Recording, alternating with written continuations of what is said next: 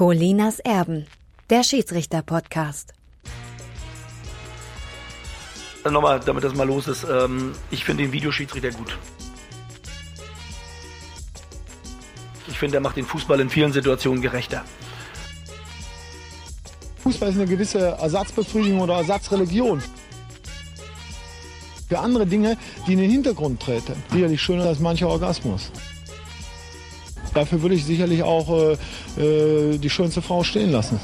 Für mich, diese Regeln kommen, ich weiß nicht wo, das ist ein Skandal. Das hilft nicht der Fußball. Nochmal, ich bin für den Videoschiedsrichter, ich finde, er macht den Fußball gerechter. Man muss ihn halt nur anwenden. Das ist alles.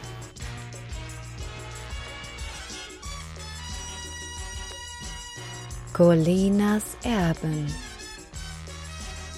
Ich verstehe die Handregeln gar nicht mehr. Das verstehe ich natürlich nicht.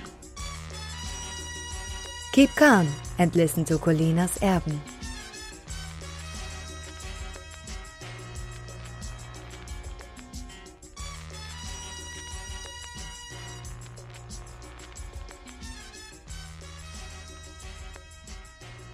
Einen wunderschönen guten Abend in diesem Fall. Es ist der 20. September, 20.35 Uhr. Mein Name ist Klaas Rehse und ich begrüße alle zur 120. Folge von Colinas Erben. Colinas Erben, für die, die vielleicht das erste Mal einschalten, ist ein Podcast, der sich dem Fußball vor allen Dingen aus dem Blickwinkel des Schiedsrichters widmet.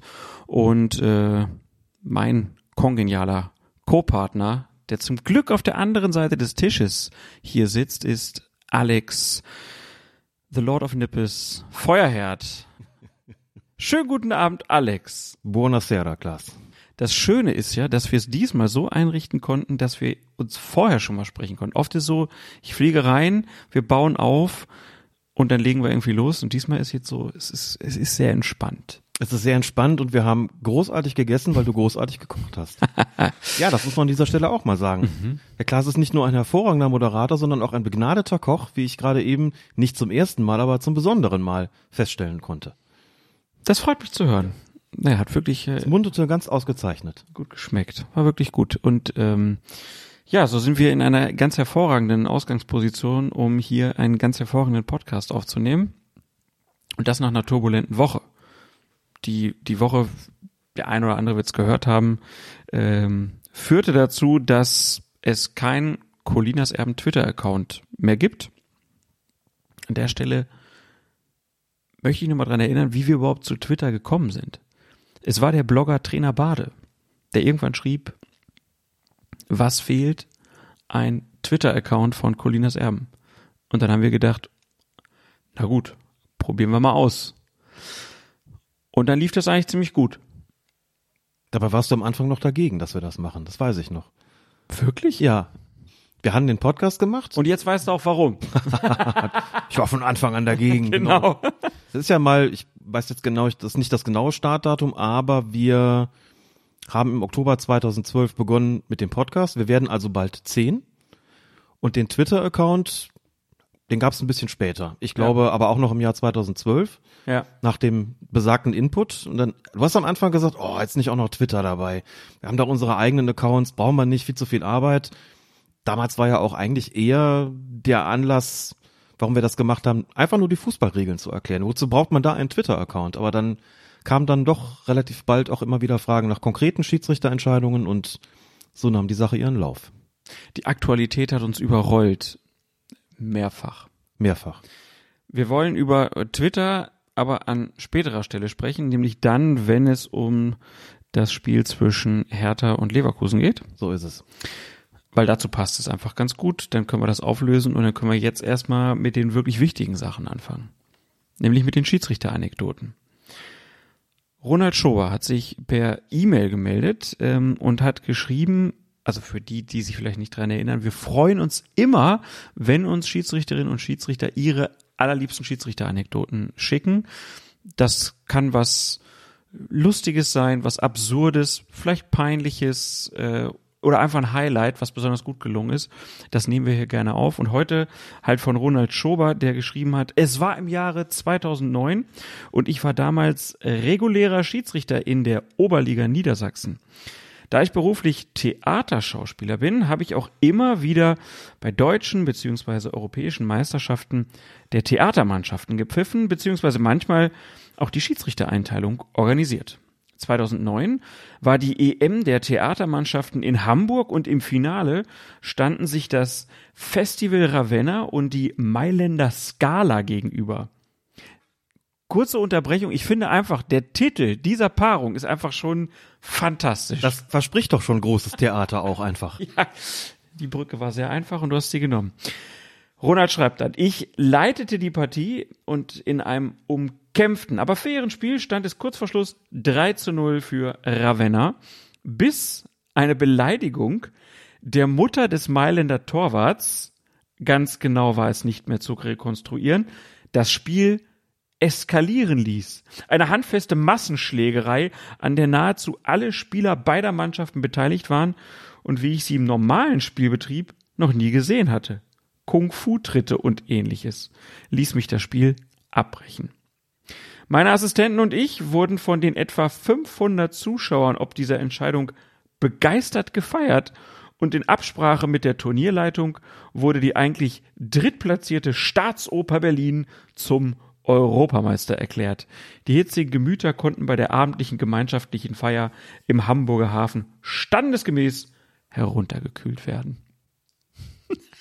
Ein Drama in mehreren Akten, wie es scheint. Das ist die perfekte Mischung von Kultur und Sport und das Ganze noch in einem Skandal, weil einer die Mutter des Torwarts beleidigt. Das Drehbuch hätte doch nicht besser aussehen können. Ja. Vielleicht gab es ja auch eins. Man weiß es nicht. Ja, man hat natürlich, ich meine, das war 2009, das ist drei Jahre nach 2006, nach äh, Sidan äh, versus Materazzi, das ist, äh, da spielt da ja alles irgendwie mit rein in die Gedankenwelt und dann treffen da zwei italienische Mannschaften im Spiel in der Europameisterschaft aufeinander und es gewinnt die Staatsoper Berlin. ja, sehr schöne Geschichte. Das Finale als retardierendes Moment sozusagen, bevor dann der Drittplatzierte zum Sieger erklärt wird. In einem, in einer unerwarteten Wolte auch noch. Fantastisch. ein eigenes Theaterstück auf dem grünen Rasen. Eine der wirklich schönsten Anekdoten, die ich je gehört habe. Ich wäre gerne dabei gewesen, muss ich gestehen. Obwohl ich mir die Situation, wo Kung-Fu-Tritte zwischen zwei italienischen Mannschaften ausgetauscht werden, als Schiedsrichter wahrscheinlich nicht das ist, was man gerne erlebt. Aber er hat den besten Platz gehabt in dem Fall. Muss man ja auch sagen. Und er wurde gefeiert dafür, dass er das Spiel abgebrochen hat. Mehr kann man doch nicht wollen. Seit wann werden Schiedsrichter für Spielabbrüche gefeiert? Herzlichen Glückwunsch. Alles richtig gemacht. Alles richtig gemacht. Hauptsache Deutschland gewinnt in Hamburg. naja, aber wichtig, am Ende haben sich auch ähm, das Festival Ravenna und die Mailänder Scala wieder versöhnt, so dass ich hoffe, dass bis heute da keine bleibenden Wunden in der Kulturszene Italiens sind. Wer da mehr Infos hat, bitte melden und natürlich immer melden, wenn ihr auch eine schöne Geschichte habt. Und die muss gar nicht so unfassbar sein wie diese hier, sondern das kann auch vom Dorfplatz oder aus dem äh, vom Ascheplatz oder was auch immer sein. Irgendwas, wo er sagt, da erinnere ich mich gerne dran zurück. Das wird auf Schiedsrichterabenden immer gerne erzählt. Würden wir hier gerne äh, weiter erzählen. Wollen wir dann mit der Bundesliga starten? Machen wir das einfach. Erster Spieltag, Köln gegen Schalke. Aufsteiger äh, beim Conference League Teilnehmer. Standesgemäß, genau. Eines der Themen für Schiedsrichter in dieser Saison ist ja das sogenannte Sichtlinien-Abseits und das fängt dann schon am ersten Spieltag ein. Zehnte Minute, der Schalker Rodrigo Salazar zieht nach einer Freistoßflanke aus dem rechten Halbfeld und einem gescheiterten Klärungsversuch der Kölner von der Strafraumgrenze beherzt ab. Der Ball wird von Elias Skiri und Florian Dietz noch leicht abgefälscht und schlägt dann im oberen rechten Torwinkel der Hausherren ein. Der Unparteiische gibt den Treffer zunächst, doch dann schaltet sich Videoassistent Sören Storks ein. Denn beim Torschuss hat sich Der Schalker Kapitän. der Schalker Kapitän Maya Yoshida in einer Abseitsposition befunden. Maya Yoshida ist der Kapitän von Schalke, ne? Ja, hat mich auch Ja. gewundert, aber ich habe war damals gerade kurz verwirrt. So, also, und dieser Schalker Kapitän hat den Ball zwar nicht berührt, sich aber zwei Meter vor dem Kölner Torwart Marvin Schwebe aufgehalten und dort, nach Einschätzung des VAR, dessen Sichtlinie zum Ball beeinträchtigt. Und nach dem Regelwerk ist das ein Abseitsvergehen, sofern ein Gegner, zumeist ist es der Torhüter, dadurch gehindert wird, und da zitieren wir, den Ball zu spielen oder spielen zu können, Zitat Ende, wie es im Regeltext dann also heißt. Da das hier eine subjektive Entscheidung ist, kommt es zum On-Field Review, nachdem sich dann Referee Robert Schröder seinem Kollegen in der Videozentrale anschließt und auf strafbares Abseits von Yoshida erkennt und das Tor für die Gäste annulliert. Das waren jetzt sehr viele Namen, deswegen nochmal kurz komprimiert. Zusammengefasst, Salazar schießt ab, sein Mannschaftskamerade, Mannschaftskamerade, Kamerad steht im Weg, berührt den Ball aber nicht und der Torhüter, der Kölner, Schwebe, steht da im Tor und na, so richtig reagieren tut er nicht. Und man denkt sich, wurde der wirklich sichtbehindert oder nicht? Also ist es denn ein Sichtlinienabseits oder nicht? Ist es die korrekte Entscheidung? Wer hätte schon gedacht am ersten Spieltag, dass das später nochmal so ein Thema werden würde? Das haben wir ja von Zeit zu Zeit mal. Dieses, da steht einer dem Torwart, wie man so sagt, vor der Linse. Fragezeichen oder eben auch nicht. Und dann muss entschieden werden, ist er daran gehindert worden, den Ball zu spielen oder spielen zu können. Das ist eine der ekligsten Entscheidungen überhaupt. Denn jetzt muss man sich mal kurz erstmal auf den Platz ähm, versetzen. Du hast einen Schiedsrichterassistenten draußen, der guckt von der Seite drauf. Das heißt, der hat im Prinzip keine Tiefe in seinem Blick. Ne? Der sieht halt irgendwie links den schießenden Spieler, dann sieht er irgendwie rechts den Torwart und sieht vielleicht, da ist einer in der Nähe, da sieht auch, dass der irgendwie im Abseits ist, aber du. Also du meinst mit Tiefe im Blick sozusagen so die, die Tiefe des Raumes, Günther Netzer mäßig, genau. ne? Dass man sozusagen den Blick über das Spielfeld hat, der hat nicht den Blick dafür, was sieht der Torwart, wer steht wen im Weg. Logisch, weil er von der Seite drauf schaut. Mhm. Er kann erstmal nur sehen, der ist relativ nah am Torwart dran, vielleicht auch ein bisschen weiter weg. Was man nicht so gut sehen kann, ist, steht er dem jetzt genau vielleicht äh, in der Sichtlinie? Sichtlinie bedeutet, der Blick also sozusagen die gedachte Linie von den Augen des Torwarts in dem Fall, muss nicht der Torwart sein, ist aber meistens von den Augen des Torwarts zum Ball. Das ist die Sichtlinie. Wenn die unterbrochen wird, dann ist es naheliegend, dass der Torwart eingeschränkt wird in seinen Möglichkeiten, den Ball zu spielen. Das kann man von draußen als Schiedsrichterassistent aber natürlich nicht so gut beurteilen, weil du eben in der Perspektive, also perspektivisch nicht so gut sehen kannst, wo steht er da eigentlich genau. Schiedsrichter steht natürlich auch nicht hinter dem Torwart logischerweise, sondern der steht vielleicht irgendwie so, dass er auch schon Glück haben muss, dass er ähm, beurteilen kann, ob da eine Sichtlinie unterbrochen worden ist oder nicht. Das macht es so schwierig, weil niemand auf dem Platz sozusagen mit den Augen des Torwarts guckt.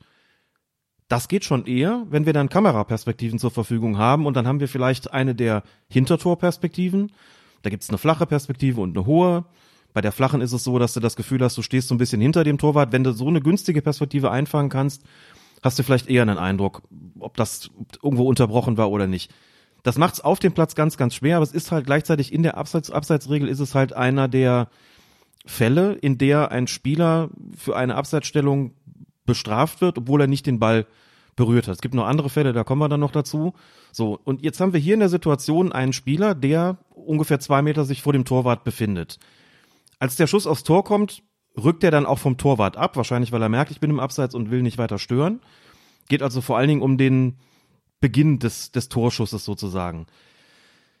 Es gibt diverse Kameraeinstellungen, das haben auch viele Leute dann, dann darauf hingewiesen, guck mal, hier meint man doch zu erkennen, dass der Torwart vielleicht um den rum gucken muss, ja, aber dass er irgendwie trotzdem eigentlich freien Blick hat, den Ball sehen können müsste. Und im Übrigen ist es doch vielleicht aber auch so, dass der gar keine Chance hatte, den Ball zu halten. Also das macht diese Entscheidung so eklig. Ne? Und was halt dazu kommt, dass sehr, sehr viele da mit Standbildern einfach agieren. Da wird ein Moment rausgesucht und dann wird gesagt, ja, so und so, da sieht man doch, der, der sieht doch gar nichts. Und das ist, finde ich, etwas, ne, wenn wir später nochmal drauf kommen, was super schwierig ist. Man darf nicht mit irgendwelchen Screenshots arbeiten und das da denken, dass das jetzt der absolute Beweis ist.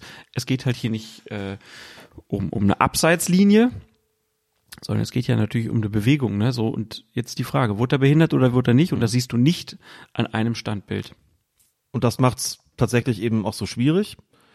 Dazu kommt dann noch, dass die Regelauslegung einfach besagt, es geht nicht darum, ob der Torwart den Ball hätte abwehren oder halten können, sondern es geht nur darum, das klingt jetzt erstmal Spitzfindig ist aber tatsächlich was anderes, ob er den Ball hätte spielen können. Mit anderen Worten, in dem Moment, wo der vielleicht noch irgendwie mit den Fingerspitzen drankommt, bevor der Ball dann im Tor einschlägt, das genügt eigentlich schon, um zu sagen, wenn ihm diese Möglichkeit mh, verbaut wird durch einen Sichtlinienabseits, dann wäre das in dem Fall schon strafbar.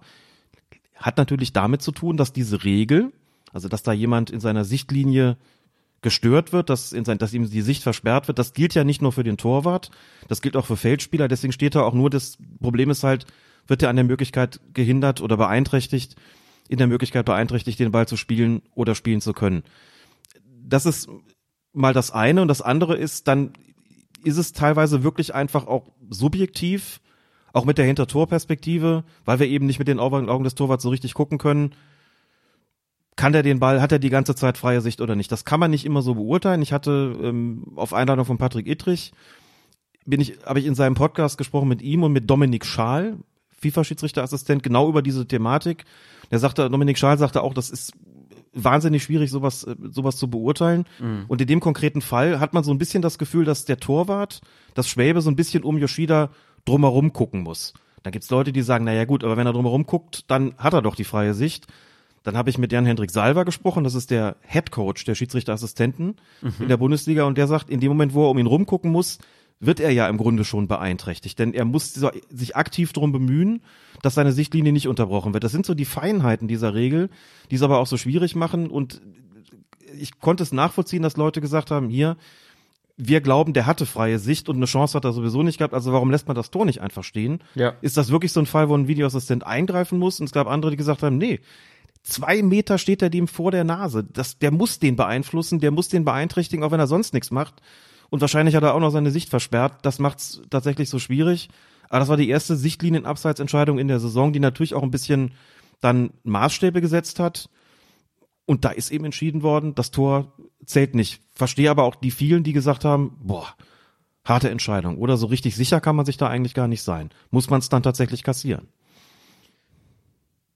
Ja, fand ich auch super schwierig, äh, weil ich auch da wieder gemerkt habe, dass es ähm, schwierig wirklich einzuschätzen ist. Also der Schwebe oder die Frage ist ja eher, äh, gibt es äh, eine Argumentation, die sagt, hat er überhaupt eine Chance, an den Ball zu kommen? Spielt das überhaupt eine Rolle? Ja, weil man sagt, ne, selbst wenn er es gesehen hätte, der wäre niemals dahin gekommen, aber das spielt ja eigentlich keine Rolle in dem Fall. Es geht darum, ob er überhaupt an den Ball kommen kann. Und ich glaube, es war im Zusammenhang mit einer anderen Entscheidung, auf die wir noch kommen werden, dass Jochen Drees gesagt hat, um mal das deutlich zu machen, stellen wir uns vor, der Torwart steht am linken Torpfosten, also mhm. ganz links, so. Und, und der Ball schlägt am Ende aber rechts oben ein. Also im äußersten entfernten Winkel. Und dem steht aber einer vor der Linse, dann ist der natürlich auch im Sichtlinienabseits. Klar. Das ist aber nur dann strafbar, wenn die Möglichkeit des Torwarts, den Ball zu spielen oder spielen zu können, beeinflusst wird. Da hat Jochen Drees völlig nachvollziehbarerweise gesagt, wenn der erwiesenermaßen keine Chance hat, nicht im entferntesten eine Chance hat, überhaupt an den Ball zu kommen, nicht ihn zu halten, sondern überhaupt ihn auch nur annähernd zu berühren, weil der Ball ganz, ganz, ganz woanders hingeht, dann ist das Abseits nicht strafbar, weil dann seine Möglichkeit, den Ball zu spielen, dann doch nicht beeinträchtigt wird, obwohl die Sichtlinie unterbrochen ist. Ja. Eben weil der Ball so weit vom Torwart entfernt einschlägt, dass der selbst bei freiester Sicht nicht die geringste Chance gehabt hätte. Das muss berücksichtigt werden, aber das ist natürlich auch subjektiv. Denn das musst du in dem Moment mit, mit berücksichtigen und stell dir das mal vor auf dem Feld. Das ist ja eh schon kaum möglich. Wir haben eigentlich immer gesagt, ein Indiz könnte sein, dass der Torwart verzögert reagiert. Wenn der verzögert reagiert, wie gesagt, Indiz, kein Beweis, klar. Ja, genau. Wenn der verzögert reagiert, dann könnte man als Schiedsrichterassistent oder Schiedsrichter denken, okay, das muss einen Grund geben, warum der so verzögert reagiert hat. Je nachdem, wie unübersichtlich das ist, kann es ja aber auch ein eigener Spieler sein. Ja. Da standen auch eigene Spieler in der Nähe. Ja. Das macht es eben auch so schwierig. Aber jetzt hast du, glaube ich, noch nicht gesagt, ob du damit konform gehst, dass es weggepfiffen wurde, das Tor. Ich hatte den Eindruck, dass es da eine Beeinträchtigung gab und war der Meinung, dass man das so machen kann, hatte dann jetzt nicht durch die Standbilder, aber durch äh, Perspektiven, die manchmal ja auch erst später kommen, wo ich das Gefühl hatte, boah, es ist jetzt schwer zu sagen, freie Sicht ja oder nein. Hatte schon das Gefühl, der ist zwei Meter von dem entfernt, der muss sich ein bisschen, bisschen drecken, der Schalker Spieler geht da auch erst weg und hatte den Eindruck, doch, das passt schon so. Ist aber überhaupt nicht so, dass ich die Gegenargumente nicht nachvollziehen kann. Insbesondere auch die, die halt dann sagen, der hat das Tor auf dem Feld doch gegeben. Wieso greift der äh, Videoassistent da überhaupt ein? Ja. Gut, das ist dann häufig so, weil die Abseitsstellung als solche gar nicht wahrgenommen worden ist. Und wenn sie nicht wahrgenommen worden ist, dann ist es einfach eine klar falsche Entscheidung. Und dann musst du natürlich rausgehen und nochmal gucken. würde halt sagen, wenn er das draußen so gesehen und so entschieden hat, ist das für mich erstmal auch in Ordnung. Aber das ist definitiv nicht so, dass wir hier nicht irgendwo in der Grauzone sind. Wir werden später noch andere Beispiele kriegen und vielleicht dann auch zu dem Punkt kommen, wo man eventuell sagt, vielleicht muss man irgendwie die Regelauslegung an der Stelle auch vereinfachen. Aber da reden wir dann später nochmal drüber. Okay, dann gehen wir im Spiel weiter. Gab noch eine zweite Szene. Ähm, Zweikampf im Mittelfeld. Dominik Drexler äh, fault den Kölner Jonas Hector und ja, sieht erstmal nach einem Allerweltsvoll aus. Schiedsrichter Robert Schröder belässt es bei einem kurzen Pfiff. Hector ist dann auch gleich wieder auf den Beinen, gibt Shake Hands mit Drexler und die Kölner wollen den Freistoß auch ziemlich schnell ausführen. Doch der Unparteiische pfeift erstmal zurück, weil sich der Videoassistent Sören Storks bei ihm meldet und sagt, ich überprüfe die Szene hier nochmal denn ähm, beim Check kommt raus, ähm, dass der Videoassistent der Überzeugung ist, dass Drexlers Einsteigen feldverweiswürdig ist. Und deshalb rät er dem Referee dann zum On-Field Review. Schröder flitzt also zum Monitor am Spielfeldrand, guckt sich das nochmal an und sieht, dass der Ex-Kölner Drexler seinen früheren Mitspieler mit der offenen Sohle des linken Fußes an der rechten Wade getroffen hat. Und danach gibt es dann die rote Karte. Robert Schröder sagt dazu, er sei an den Bildern nicht vorbeigekommen. An den Bildern nicht vorbeigekommen. Das ist ein spannender Satz, weil man irgendwie so denkt, ist er zufrieden mit der Entscheidung oder hätte er lieber einfach das so belassen, wie es war, allerweltsfaul, weil es für ihn auf dem Platz niemals so aussah in der Intensität, wie es dann auf dem Video rüberkam. Ich glaube, das kann man diesem Satz entnehmen, dass es ihm lieber gewesen wäre. Du musst dir einfach die Situation vorstellen, kein Mensch im gesamten Stadion will da rot haben. Kein Mensch. Auch Hector nicht. Und Hector ist einer, der den Schiri gerne mal so ein bisschen stresst, der steht sofort auf, der will weiterspielen und beide gucken auch ganz unglaublich, was ist denn? War doch gar nichts, lass uns weitermachen. Schröder selber auch nicht mal an, nicht mal über Gelb nachgedacht. Und dann siehst du die Bilder und denkst du dir so, oh, das war schon ein satter Treffer. Und dann muss man sich die Frage stellen, was, womit haben wir es hier eigentlich zu tun? Das ist eine, eine rote Karte, die hätte es ohne Videoassistent natürlich niemals gegeben. Und es hätte sich im Grunde auch niemand darüber beklagt hinterher. Vielleicht hätte es irgendeinen findigen Fernsehregisseur gegeben. Es hätte sich auf jeden Fall wer beklagt, wenn äh, Schalke noch gewonnen hätte. Ja, dann hätte dann man wär, vielleicht. Dann wäre der Ärger, gut, das muss man doch sehen, wie der dem weglatscht und so. Ja. Aber dann hätte man wahrscheinlich argumentiert, gut, jetzt sehen wir hier den Treffer. Okay, den hat der Schiedsrichter nicht gesehen. Aber nicht mal der Gefaulte wollte irgendwas. Also offensichtlich war das Ganze dann ja doch gar nicht so schlimm. Man muss ja schon immer noch mal drüber nachdenken, was hat das für reale Auswirkungen?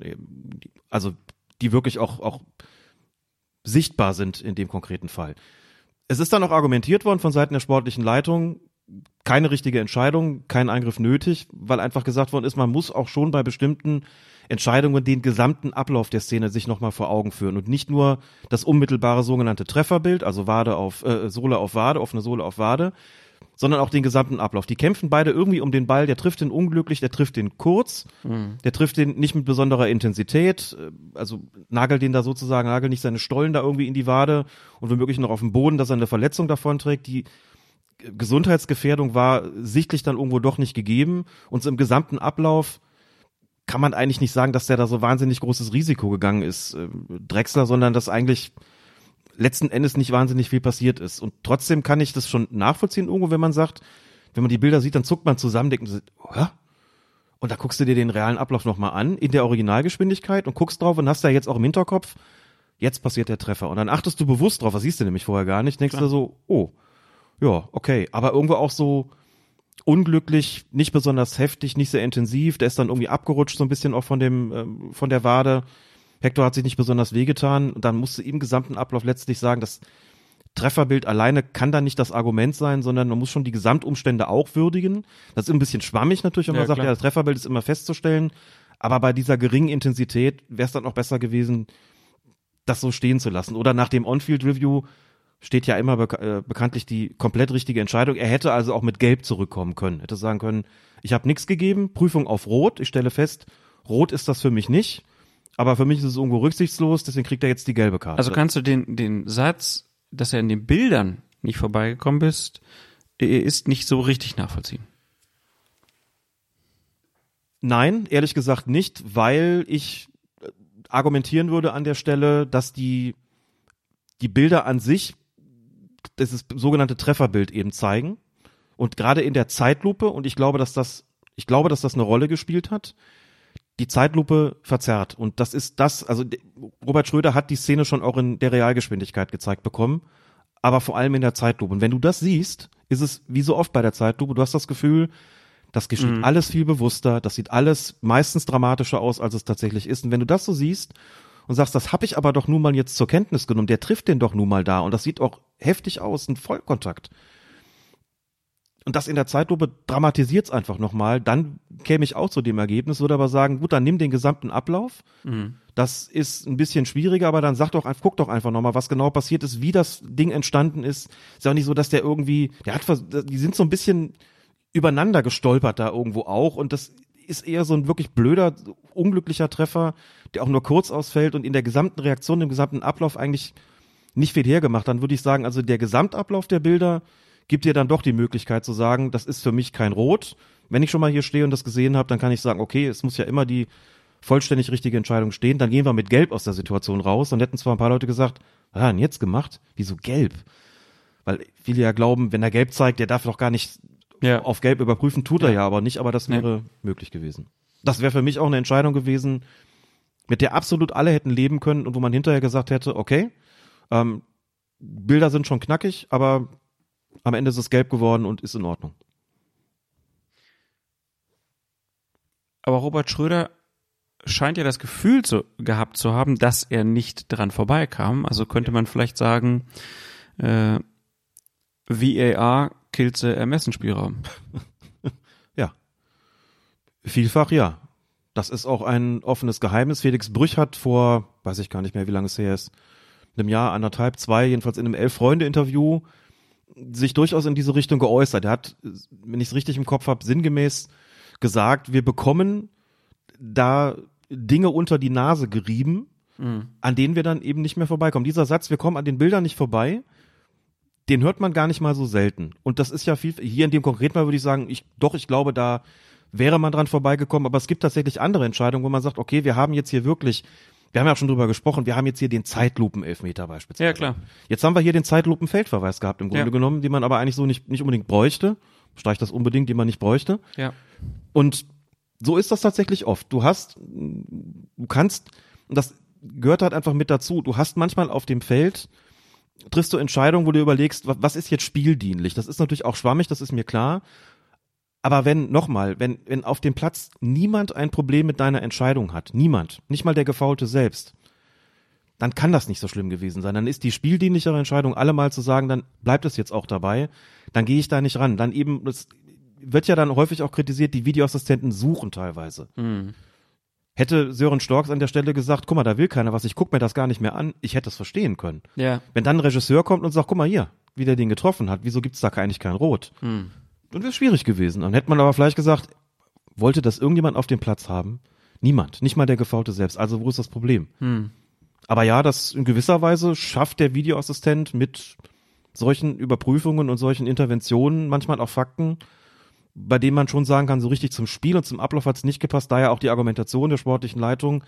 Bitte immer auch den Gesamtablauf einer Szene berücksichtigen, um sich Gedanken zu machen, passt diese Entscheidung jetzt überhaupt ins Bild, passt die ins Spiel und passt die natürlich insbesondere zur Situation.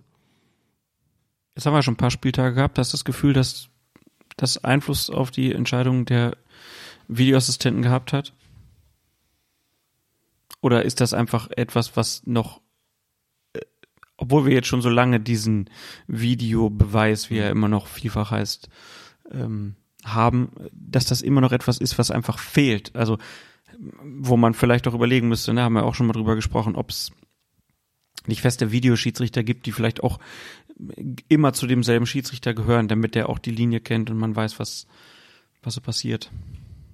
Letzteres wäre bestimmt eine gute Idee, lässt sich so, glaube ich, noch nicht umsetzen, personell gesehen, aber also stell dir den Fall vor, du hast lauter Leute im, im Video Assist Center sitzen, die selber keine, also Ex-Bundesliga-Schiedsrichter, die aber selbst nicht mehr pfeifen und man sagt, die kann man besser einteilen, fester einteilen. Nee, klar, das wird schwierig, aber ich meine jetzt, dass man schon irgendwie so feste Teams macht. Gibt's Ich meine, aber es gibt ja auch die, ja, ja, Also das gibt schon Schiedsrichter, das fällt schon auf bei den Ansetzungen, dass du oft, also es fällt, ich bin keiner, der da Statistik führt, aber Schiedsrichter Perl, Schiedsrichter Brüch, Videoassistent Perl ist zum Beispiel eine relativ häufige Kombination. Günter Perl, Ja.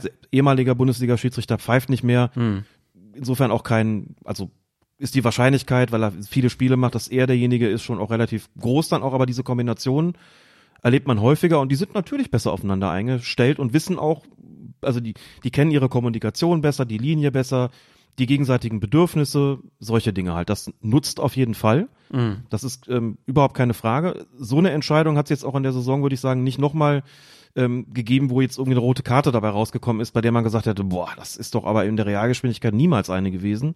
Und da ist doch was gesucht worden, aber es kommt natürlich immer mal wieder vor, dass irgendeine Entscheidung durch eine Intervention getroffen wird am Ende, bei der man sagt, boah, nee. Und also nur sehr technisch sozusagen äh, nachzuvollziehen, aber nicht im Spielablauf eigentlich.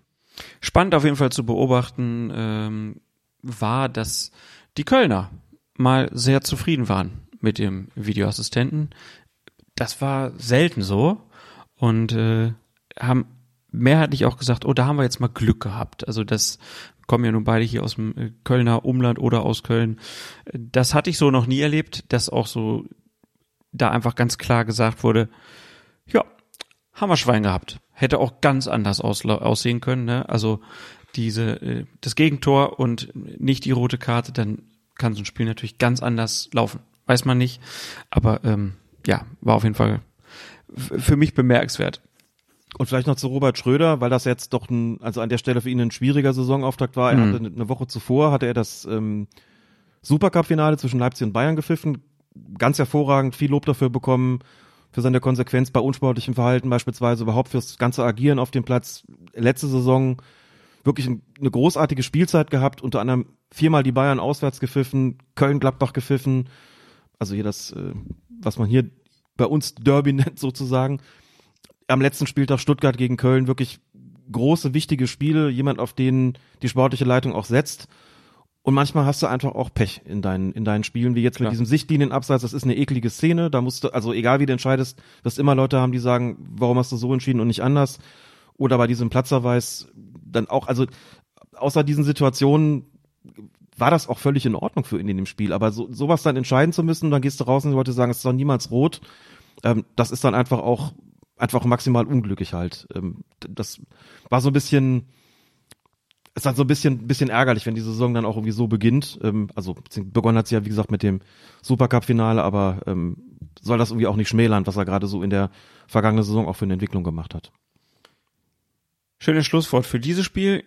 Wechseln wir zum zweiten Bundesligaspieltag. Da traf der SC Freiburg auf Borussia Dortmund und in der 88. Minute erobert auf der rechten Außenbahn der Dortmunder Marius Wolf den Ball, zieht damit in den Strafraum, umkurvt Christian Günther und schießt den Ball dann mit links in die linke untere Torecke. Schiedsrichter Tobias Welz gibt das Tor und auch von Videoassistent Günther Perl kommen keine Einwände. Dabei hätte es hier wohl einen Eingriff des VAR geben müssen. Denn beim Torschuss von Wolf ist Mukoko im Abseits und während der Ball auf das Tor zufliegt, läuft Mukoko auf ihn und auf Torwart Mark Flecken zu. Als der Ball gerade Flecken passiert, ist Mukoko dann dicht beim Freiburger Torwart. So, und hier geht es wohlgemerkt nicht darum, ob der Angreifer des BVB die Sicht des Keepers auf den Ball beeinträchtigt. Das ist eindeutig nicht der Fall. Flecken kann den Ball die ganze Zeit sehen, aber dadurch, dass Mokoko zum Ball läuft, wird er aus einer Abseitsposition heraus regeltechnisch eindeutig aktiv und damit beeinflusst er die Möglichkeit von Flecken, den Ball zu spielen. Jochen Drees, Projektleiter der Videoassistenten, sagt dazu, Zitat, das VAR-Team hat die Abseitsposition des Dortmunder Spielers Mokoko und seine Aktion in der Nähe des Freiburger Torwarts Flecken erkannt. Allerdings hat das VAR-Team die Beeinflussung von Flecken durch Mokoko nicht als so deutlich wahrgenommen und auch die Frage nach der Chance von Flecken, den Ball zu spielen, verneint. Letztlich handelt es sich in diesem Fall um eine fachliche Fehlbeurteilung der Situation. Unsere Erwartung wäre gewesen, dass das VAR-Team die Szene richtig beurteilt und wegen der Deutungshoheit dem Schiedsrichter ein On-Field-Review empfiehlt. Der hätte dort dann zu dem Schluss kommen müssen, dass der Treffer wegen einer strafbaren Abseitsstellung nicht zählen darf. Also einfach ein Fehler im Team. Ja. Fehler im Team, dass das auf dem Platz durchgeht, kann passieren. Aber einem Videoassistenten eigentlich nicht. Und das hat Jochen Drees im Prinzip ja auch so zum Ausdruck gebracht. Denn wenn man die sich die Szene anschaut, also bitte, der ist wirklich nah an Flecken dran. Viele haben erst auch geglaubt, ah, da war doch letzte Woche was in Köln, jetzt wieder irgendwas ist hier mit der Sichtlinie.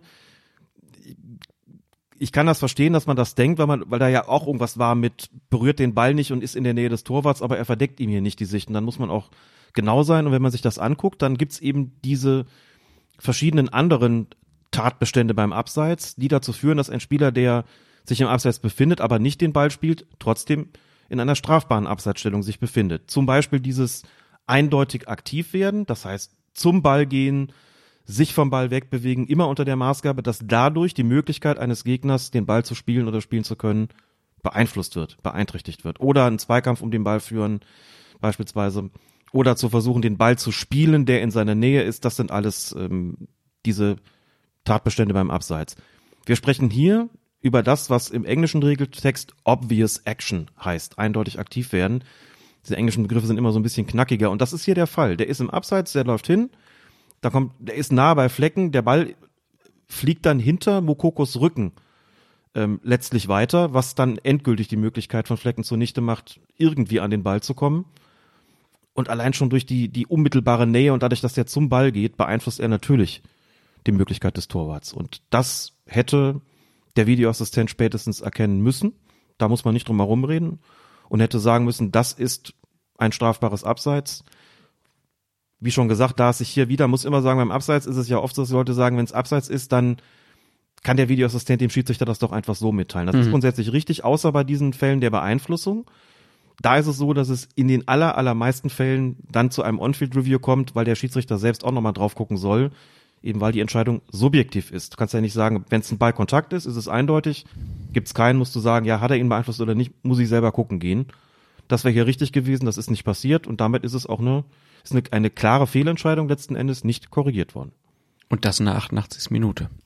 Da stand es 2 zu 1. Ich glaube, das war das 3 zu 1 und ja. hätte zumindest noch Freiburg die Möglichkeit eröffnet, einen Punkt mitzunehmen. Ja und durch die Blume klar benannt von Jochen Drees, dass es ein klarer Fehler war. Muss ja. man schon ein bisschen zwischen den Zeilen lesen. Ja, fachliche Fehlbeurteilung, Erwartung wäre gewesen, dass er sie richtig beurteilt. Ja, ja. gut, das, den Anspruch hat man natürlich. Er hätte zu dem Schluss kommen müssen. Ja, also zwischen den Zeilen ist es schon klar. Keine Mindestens. besonders schönen Blumen, aber waren schon Blü Blumenrande. Ein dorniger Strauß, ein der überreicht wurde. Sehr gut. Kommen wir zu Hertha gegen Frankfurt. Auch ein Spiel vom zweiten Spieltag. 89. Minute. Der Berliner Randall Kolumuani steckt den Ball an der Strafraumgrenze zu Rafael Boré durch, der im linken Torraumeck an Torwart Oliver Christensen vorbeizieht und danach zu Boden geht. Schiedsrichter Frank Willenborg entscheidet ohne zu zögern auf Strafstoß. Außerdem verwarnt er den Torwart Christensen. Der Referee bewertet dessen Einsatz also als ballorientierte Vereitelung einer offensichtlichen Torchance und ahndet ihn denn entsprechend mit einer gelben Karte.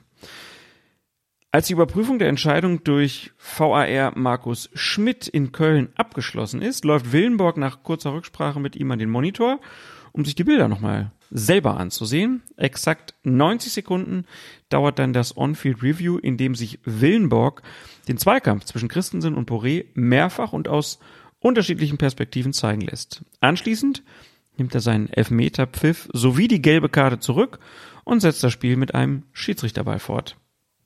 Alex, diese Entscheidung richtig und wenn sie vielleicht richtig ist, ist dann dieser Eingriff wirklich berechtigt? Also Frank Willenborg hat sich ja dann auch selbst dazu geäußert. Er hat sich selbst dazu geäußert, wie man überhaupt sagen muss, dass es glaube ich, wohltuend ist, wie häufig die Schiedsrichter inzwischen vor die Kamera gehen. Das ist ihnen auch so gesagt worden. Sie sollen da sozusagen für mehr Transparenz sorgen, sollen sich häufiger äußern, tun sie tatsächlich auch und damit haben wir häufiger Erklärungen. Und Frank Willenbock hat sehr deutlich gesagt im Sky-Interview, dass er das vollkommen angemessen findet, dass der Videoassistent hier eingegriffen hat. Warum? Weil er sagt, ich habe im Spiel das so wahrgenommen, dass der Torwart dem Stürmer den Fuß wegzieht. Das habe er auch so gegenüber dem Videoassistenten kommuniziert. Und der Videoassistent hat das dann mit den Bildern verglichen. Das ist ja so, wie es üblicherweise läuft. Man kommuniziert darüber, wie ist die Wahrnehmung des Schiedsrichters, sagt, er hat ihm den Fuß weggezogen. Dann guckt der Videoassistent nach und sagt, also weggezogen hat er den Fuß nicht. Es gab einen Kontakt mit der Hand am Spann, am Fuß, unstrittig. Aber ein Ziehen ist das nicht. Und wenn er dann sagt, also das, was du denn mir gerade kommunizierst, geht mit den Bildern so gar nicht konform, ist überhaupt nicht mit ihnen in Einklang zu bringen, dann befinden wir uns eben im Bereich des klaren offensichtlichen Fehlers, der eine, eine Empfehlung zum On-Field-Review nach sich zieht. Ich sage das deswegen, weil das immer so ein bisschen für uns Außenstehende schwierig ist, was die intern kommunizieren und was eben wichtig ist, wenn der Videoassistent sagt, das, was du mir da gerade sagst, passt Mhm. nicht zu den Bildern. Mhm. Deswegen empfehle ich dir einen Eingriff, ist nicht das, was wir sind. Wir gucken drauf, von außen drauf und sagen, also so ist es mir zumindest in der Situation auch gegangen. Ich wusste ja nicht, was die geredet haben. Ja. Ich sehe einen Kontakt am Fuß, sehe die Zeitlupe noch und noch und noch und denk mir irgendwie, naja, also den Kontakt sehe ich und ob der jetzt ursächlich dafür war, dass der gefallen ist, darüber kann man streiten. Frank Willenbock hat sehr deutlich gesagt, für ihn auf keinen Fall. Er sagt, gerade so wie ich im ganzen Spiel gepfiffen habe, ich habe ja die ganzen kleinen Kontakte normalerweise auch nicht gepfiffen, im Mittelfeld nicht, dann pfeife ich sie im Strafraum sozusagen erst recht nicht, wenn es heiß wird. Ähm, und sagt, das ist für ihn einfach kein Strafstoß gewesen. Deswegen findet er den Eingriff richtig. Und ich guck von draußen drauf und sag, gut, mal eurer Kommunikation auf dem Feld außen vor gelassen, habe ich den Eindruck, da ist eine Entscheidung getroffen worden, die ist hart, weil man der Meinung sein kann, dass aus guten Gründen, dass dieser Kontakt nicht ausschlaggebend dafür war, dass der Spieler da gestürzt ist, aber eine Entscheidung, die ich persönlich als Außenstehender nicht als klar falsch, als klar und offensichtlich falsch empfinden würde und habe mich gefragt, ob hier nicht die Messlatte ein bisschen arg niedrig gehängt worden ist, was den Eingriff durch den Videoassistenten betrifft. Und selbst wenn man sagt, wie es Lutz Fröhlich vor der Saison getan hat, wir kriegen immer den größten Ärger, wenn die Leute fragen, warum hat er sich das nicht nochmal angeschaut. Deswegen wird es im Zweifelsfalle eher so sein, dass die Schiedsrichter einmal zu viel rausgehen als zu wenig. Was auch nicht ganz unproblematisch ist, weil man die Frage stellen muss, wo ist denn da dann irgendwann die Grenze? Hatte ich hier das Gefühl, am Ende kam die bessere Entscheidung raus. Das war für mich auch deutlich eher kein Strafstoß als ein Strafstoß. Aber das ist eine Entscheidung, die ich nicht als klar falsch empfunden habe und warum ich glaube, dass das schwierig gewesen ist, dass es hier diesen Eingriff gegeben hat, ehrlich gesagt. Da bröckelt die Akzeptanz des äh, VAR dann irgendwie, ne? Wenn das so schwammig ist. Also wenn man nicht, äh, wenn eigentlich immer gesagt wird, na, wir ändern nur, wenn es klar und offensichtlich falsch ist, so. Und das war hier nicht hundertprozentig falsch, sondern man konnte das auf dem Feld einfach so in der ganzen Tendenz so sehen, auch wenn man jetzt sagt, das ist vielleicht die richtigere Entscheidung. Auch darüber kann man trefflich streiten, finde ich, äh, weil da war ja nicht nichts. da war nicht nur nicht nichts, sondern also es ist einfach, wenn du das siehst, der trifft halt nicht den Ball, der Torwart, der trifft den Gegner am Fuß. So ist es. Das ist nicht besonders intensiv und dann läuft er Ja. auch noch einen Schritt weiter und Ja. dann strauchelt er dann erst und sieht auch den, er kann den Ball nicht mehr im Tor unterbringen, das ging nicht mehr. Auch da im Gesamtablauf würde ich sagen, wenn man nicht nur den Kontakt selbst nimmt, sondern sich die, den gesamten Szenenverlauf nochmal anschaut, dann kommt man, glaube ich, schon eher als neutraler Beobachter zu dem Schluss, das ist eigentlich kein Strafstoß. Ja. Aber dass die Frankfurter gesagt haben, Entschuldigung, ähm, das hat er aber so entschieden, wenn wir uns die Bilder angucken, kann uns keiner erzählen, dass das offensichtlich eine glasklare Fehlentscheidung ist. Das verstehe ich vollkommen. Und dass sie dann sagen, none of your business, stay away, bleib da weg, geh da nicht dran, kann ich irgendwo auch nachvollziehen. Die Argumente hat Frank Willenborg sehr Ja. schlüssig dargebracht und auch gesagt, nein, für ihn ist das auf jeden Fall ein Eingriff, gerade auf der Grundlage der Kommunikation, die sie hatten. Da ist nichts weggezogen worden, deswegen bleibt es für mich klar falsch. Aber dann ist es, wie gesagt, das Problem, wenn man von außen drauf guckt, kennt man die Kommunikation nicht und das ist dann immer auch schwierig, ähm, weil man es auch nicht immer erklärt bekommt, dann, also da muss man sich ja was zusammenreimen quasi. Und das will ich jetzt auch noch mal kurz sagen, weil du es ja auch schon vorhin lobend erwähnt hast. Also und es ist auch einfach so clever, dass die Schiedsrichter jetzt diese Angst verloren haben, sich hinterher zu erklären. Natürlich ist es immer so dieses, ah ja, er hat sich entschuldigt, dann ist es nicht so schlimm, ne? Weil Schiedsrichter dürfen sich immer nur erklären, wenn sie wenn es um Fehler geht und das ist einfach undankbar. Aber dass sie die Angst davor verlieren und das einfach machen und das erklären, führt einfach dazu, dass nicht sozusagen im luftleeren Raum bleibt und von vielen erdacht werden kann. Was hat er sich denn gedacht, der Schiedsrichter? Da können, wenn er das sagt, kann nicht am Sonntag irgendein Ex-Profi-Fußballer in irgendeinem Stammtisch äh, sitzen und sagen, ja, der hat bestimmt das und das gedacht. Nee, es ist ja dann on tape, es ist klar, was hat er sich gedacht. Und dann kann man darüber ja streiten und dann kann man sagen, okay, kann ich nachvollziehen, kann ich nicht nachvollziehen, aber es macht ja einfach auch das so nahbarer, was da passiert. Und dann sind wir natürlich direkt beim nächsten Punkt, wenn wir sagen, nahbarer, in so einer Situation den Verkehr, den Sprachverkehr zwischen Schiedsrichter und VAR offen zu legen, ist immer noch der goldene Weg. Lustigerweise ist das eine Sache, die die Premier League sich auch überlegt hatte. Ich stecke da jetzt nicht immer im Detail drin, offen gestanden. Ähm, da weiß ich aus der Bundesliga deutlich mehr, aber es gab einen Beschluss nach allem, was ich weiß, dass mit Beginn dieser Saison Teile des Funkverkehrs offengelegt werden, um das den Zuschauern und Zuschauerinnen auch näher zu bringen. Das ist bis heute nicht in die Tat umgesetzt worden. Da zögern die Verbände auch. Das hat schon auch, also so sehr man natürlich von außen sagt, wir hätten gerne eine größere Transparenz und das ist sozusagen der Königsweg, wie du sagst. So verständlich finde ich sozusagen auch, dass man intern sagt, das ist schon, da werden manchmal auch ähm, Dinge intern oder was intern nicht, aber Dinge untereinander besprochen, die für den Zuschauer missverständlich sein können. Aber gut, dann also würde die ganze Kommunikation, glaube ich, einfach auch ändern. Ja, aber das führt doch einfach nur daran, dass das Verständnis dafür ja viel größer wird. Natürlich wirst du irgend, immer irgendwelche Pissnelken haben, die sich über irgendwelche Worte aufregen. Aber so generell wissen doch dann auch vielleicht viel mehr Leute, was das überhaupt heißt, in diesem Keller in Köln zu hocken und da sehr schnell gemeinsam Entscheidungen zu fällen. Das, das wissen die meisten ja gar nicht. Ich glaube, unser also das, was wir beide ja sozusagen an Respekt für diese Tätigkeit haben, ist ja vor allen Dingen auch darin begründet, dass wir da halt schon mal sein durften, dass wir das schon mal miterlebt haben und man sich so denkt, ey, das ist einfach auch ein Höllenjob da unten. Ne? Der, klar, und, und, und ich weiß auch, warum die da im Trikot sitzen, weil das bestimmt echt anstrengend ist und warum die diese Zockerstühle haben und so. Ich kann mir das alles erklären, aber die Leute, die sehen nur Fotos die erfahren irgendwelche Entscheidungen am Ende. Der DFB Schiris Twitter-Account sagt Entscheidung ja richtig oder falsch. Und das ist es. Es ist immer noch viel zu wenig einfach. Und das erzählen wir ja auch schon seit Jahren. Und einfach da dann in so einer Situation dann einfach zu sagen, komm, hier. Und wenn es nur das Transkript ist, es muss ja gar nicht der Originalton sein. Also da einfach eine offen, weil was soll dieser Closed Shop? Es ist doch alles ist offen, ne? Wir, wir haben eine Million Kameras überall, aber dieser Ton, nee, die müssen wir, müssen wir ganz geheim halten. Weil nachher regt sich wer darüber auf, was wir da sagen. Ja, Leute.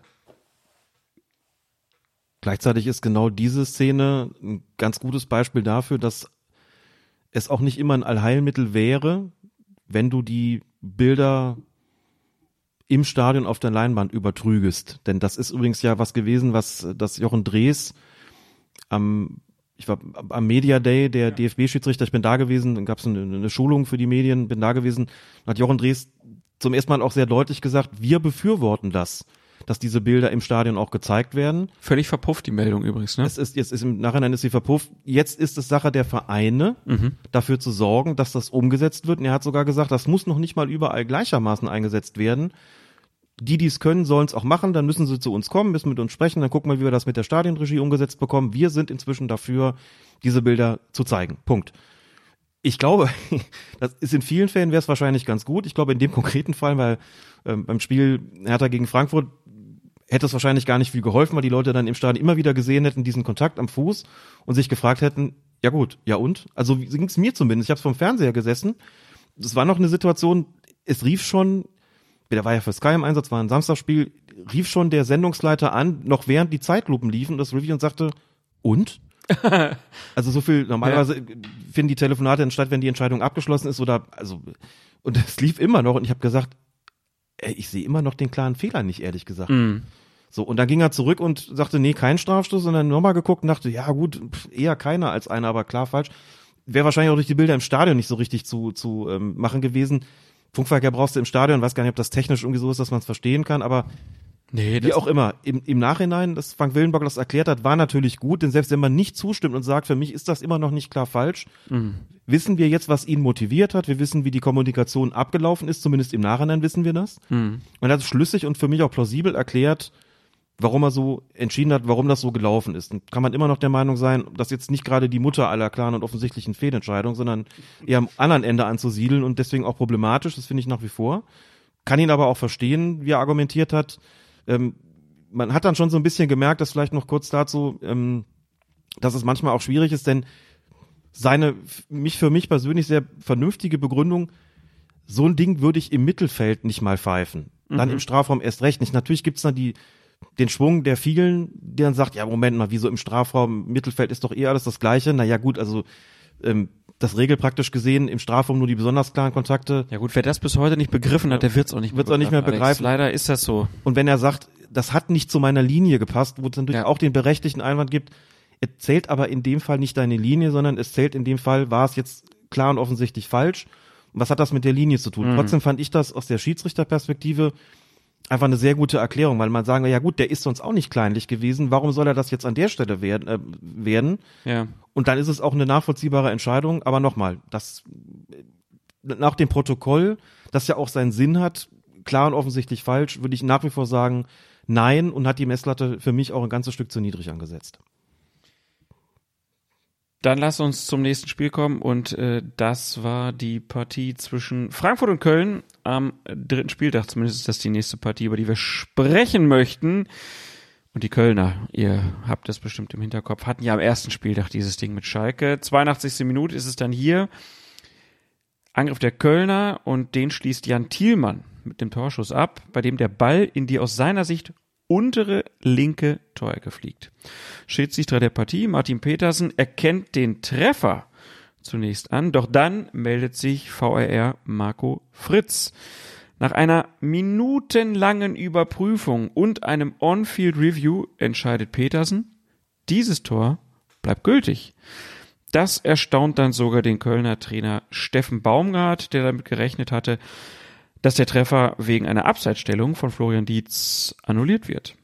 Die Frage ist, hat dieser Florian Dietz die Sichtlinie des etwa sechs Meter entfernt hinter ihm stehenden Frankfurter Torwarts Kevin Trapp zum Ball versperrt und so dessen Möglichkeit beeinträchtigt, den Ball zu spielen oder hat er das eben nicht?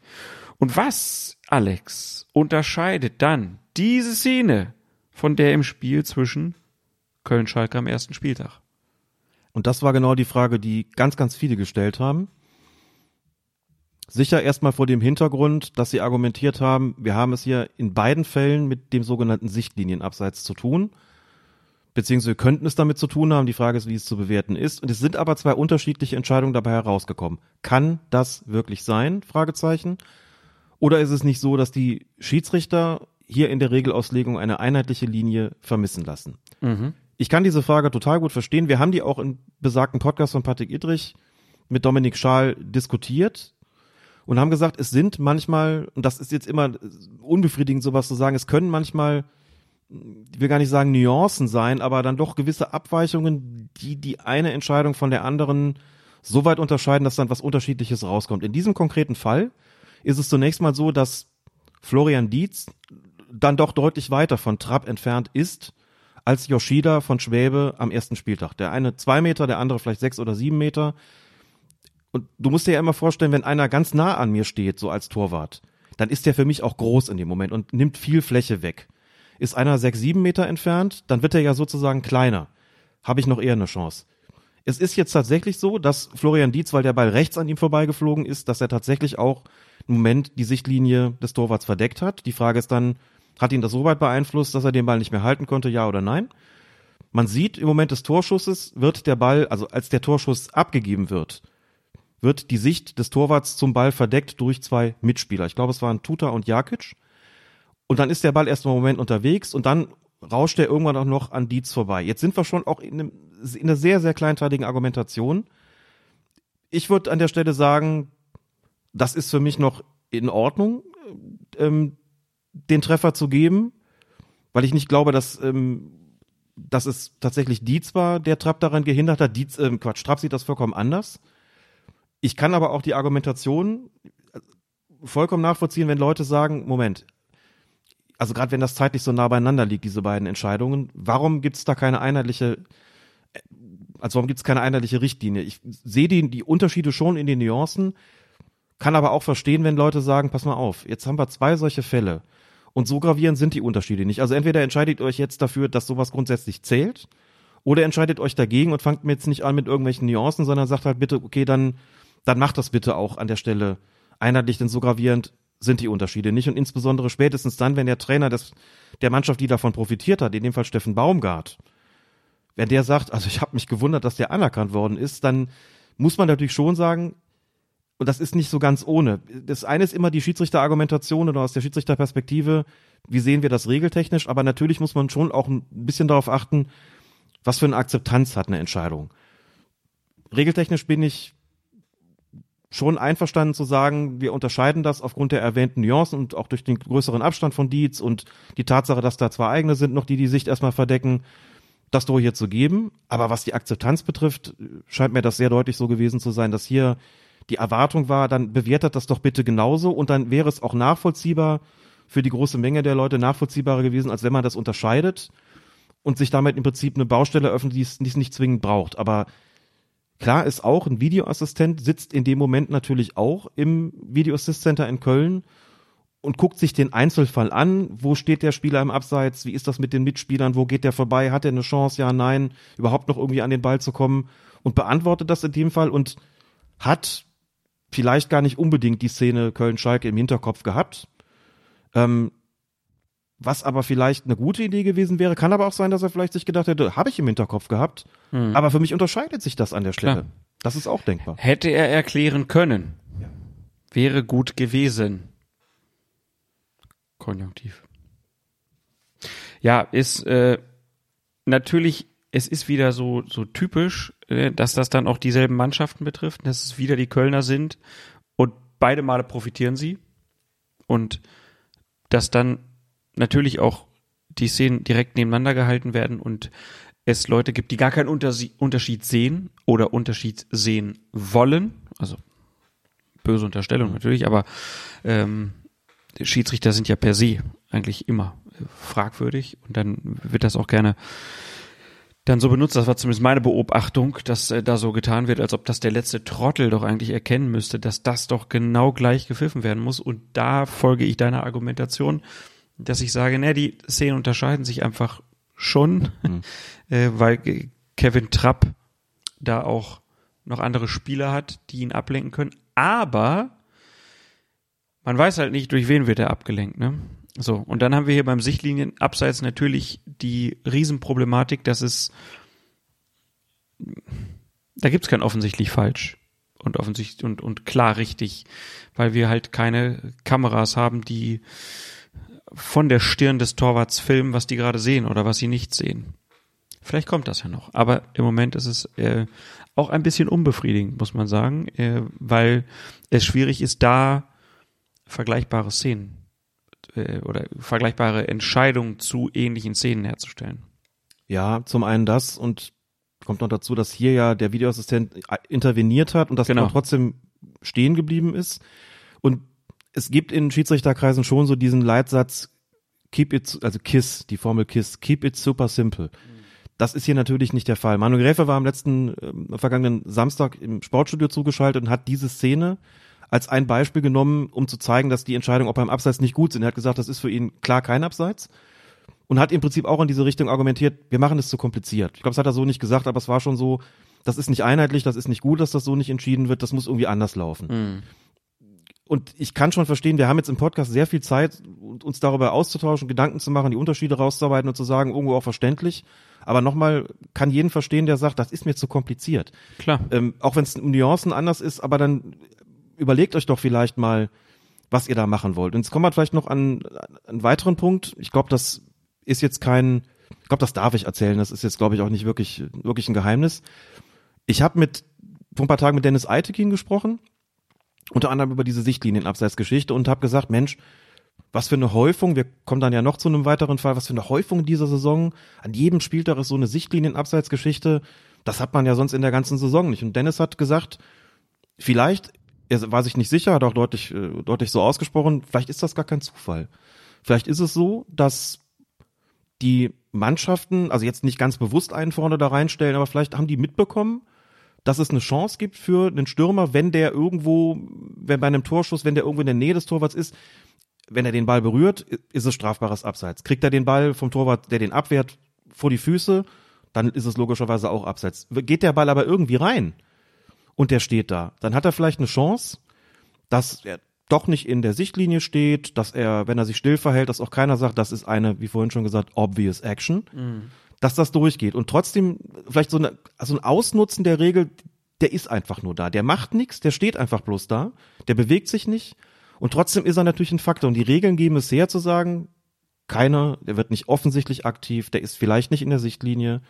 Warum soll der strafbar im Abseits sein? Und ein Torwart wird immer argumentieren, ey, der stört mich schon dadurch, dass er alleine nur da steht. Mhm. Und vielleicht machen es die Mannschaften diese Regelauslegung in gewisser Weise auch zunutze. Er sagt, ich bin mir nicht sicher, es ist nur eine Überlegung, dass es so sein. Ich fand das eine sehr interessante Überlegung, ob das so ja. sein könnte. Wenn es so wäre, dann wäre es allerdings tatsächlich, glaube ich, noch wichtiger, den Auslegungsrahmen so weit irgendwie einzugrenzen, dass man sagt, ich glaube, da müssen wir jetzt dann auch relativ deutlich sagen, ähm, wir gehen ein bisschen weg von den Nuancen. Wäre die Entscheidung dann eher, wenn der da irgendwie in der Nähe ist, dann wollen wir das als strafbares Abseits bewertet haben. Denn wenn du es anderswo machst, dann machst du dir, glaube ich, ein Fass auf, das du nicht aufmachen willst. Der macht nix. Der will doch nur spielen.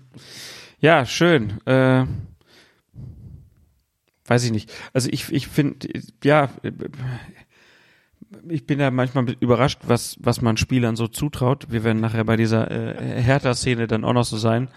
Ähm, aber Klar, ja, ja. ja. Es, ist, es ist nicht von der Hand zu weisen. Vielleicht ist es auch Blödsinn, ich weiß ja. es nicht. ja, nee. Also denkst du, wenn du so eine Häufung hast, dann fragst du dich irgendwann, klar, ist woran? es noch Zufall oder hat es System? Ja, ist doch genau. klar. Ja, sicher. Ja, sicher. Also ist der Gedanke allemal legitim.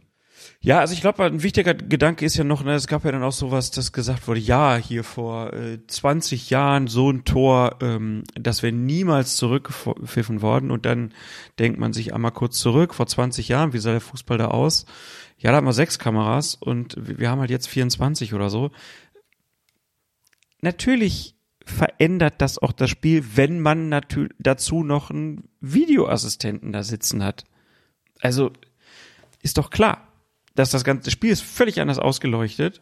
Äh, in der dritten Liga dieselbe Szene, vielleicht hätte das gar keiner so mitgekriegt, dass der da so in der Sichtlinie steht, weil einfach keine Kamera da gewesen wäre, um von hinten zu zeigen, was was könnte der Torwart denn gesehen haben?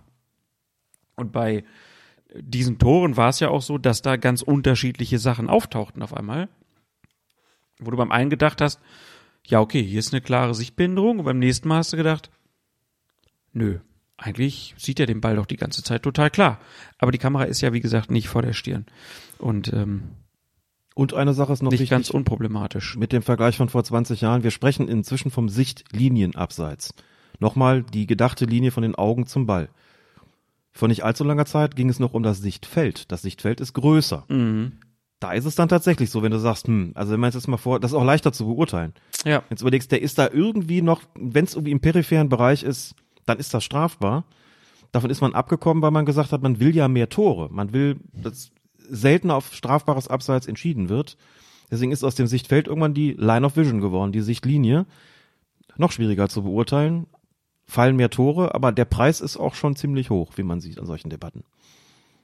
Also wenn wir Sichtfeld weiter gehabt hätten, diese Tore wären alle weggepfiffen worden. Ich würde das mal so, das würde ich mal so stehen lassen. Ich glaube, also das ist oft so, wenn sich was ändert, fällt es mir teilweise schon schwer, mich noch zu erinnern, wie es war, als vom Sichtfeld gesprochen worden ist. Hm. ist schneller gepfiffen worden. Doch, doch, da ist schon deutlich eher gesagt worden. Also so wie der Zweikampf äh, genau. im Fünf-Meter-Raum im Torwart. So, das war früher immer genau. klare Kante. Genau. Oh, der wird berührt, zack, Freistoß für einen Torwart. Ah, der, klar, der steht ja einer, pfeifen wir weg. Wir suchen jetzt halt immer öfter nach Argumenten, ein Tor irgendwie doch gelten zu lassen, im mhm. Zweifelsfall. Und gleichzeitig gab es jetzt aber auch Abseitsentscheidungen, wo du sagst, na und was ist jetzt damit? Ja. Nicht im Zweifel für den Stürmer, also haben wir ja eigentlich eh nicht so, aber mhm. du sagst, na gut, wenn die, das Ziel ist, dass mehr Tore fallen, warum lässt man das nicht da irgendwo stehen? Aber mit Sichtfeld wäre es was anderes. Da kannst du immer argumentieren, guck mal, der, der sieht den ja irgendwo noch, der stört den, Thema durch, abseits so. Ist einfacher. Ist auf jeden Fall einfacher. Du hast gesagt, da kommt noch eine Szene. Es kommen sogar noch zwei. Zwei sogar noch. Dann lasst uns zum vierten Spieltag äh, wechseln. Bayern gegen Gladbach. Und äh, da war es ja Jan Sommer, der das Sahnespiel überhaupt hatte. Äh, musste dann aber auch in der 34. Spielminute sich geschlagen geben. Sadio Mané ähm, hat nach einem präzisen Zuspiel von Thomas Müller ins Tor getroffen. Und dieser zunächst gegebene Treffer, der wird dann annulliert von Schiedsrichter Daniel Schlager nach einem Eingriff von VAR Tobias Reichel und dem folgenden On-Field Review aufgrund eines Abseits, einer Abseitsstellung von Leroy Sané. Er soll die Gladbacher Nico Elvedi und Co. Itakura beeinflusst haben. Inwiefern das denn, Alex? Hier haben wir es zum einen mit einem Sichtlinienabseits zu tun, bei dem mal nicht der Torwart beeinträchtigt worden ist, sondern tatsächlich zwei Feldspieler.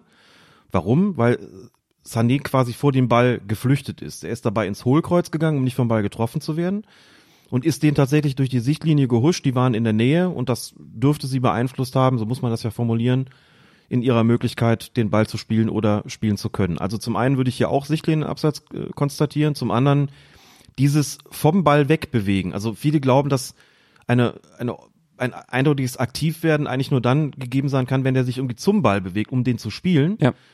Du kannst aber auch eine obvious Action machen, indem du vom Ball wegläufst, weil du dann ja auch, du wirst ja auch aktiv. Du wirst aktiv, indem du dich wegbewegst. Klar, du machst eine, eine, eine obvious, was sagst du? Action. Eine obvious Action und bist dann in der äh, Line of Vision. Genau, eine obvious Action und dann bist du in der Line of Vision und das Zack. hast du ja two reasons to cancel the goal, ja. Ja. Das ist das Disallow, ne? Ja. VAR Check und Mist, Jan Sommer doch wieder gewonnen. Also- ist aber, auch- also das macht's auch nicht einfacher, ne? Nein, gab auch wieder Riesendiskussionen darum natürlich. Ich- Das fand ich jetzt aber einen der Fälle, bei dem ich gesagt hätte, dass, also jetzt wirklich zwei Gründe. Sichtlinie und eindeutig aktiv werden. Dass es dann Leute gibt, die sagen, weder das eine noch das andere sehen sie als gegeben, ist dann normal bei solchen Klar. Graubereichsentscheidungen, aber das fand ich nachvollziehbar, auch wenn das eine Szene war, bei der ich gesagt habe, boah, das ist mir in der Realgeschwindigkeit überhaupt nicht aufgefallen. Und da siehst du die Wiederholung, denkst dir so, krasser Videoassistent, der das beim Prüfen auch gemerkt hat. Und das Tor ist dann für mich tatsächlich auch zu Recht annulliert worden. Zum nächsten Spiel, fünfter Spieltag, Frankfurt gegen Leipzig, Schiedsrichter der Partie. Felix Brüch, 67. Spielminute läuft. Nach einem Eckstoß für die Frankfurter schießt Mario Götze aus zentraler Position aufs Leipziger Tor.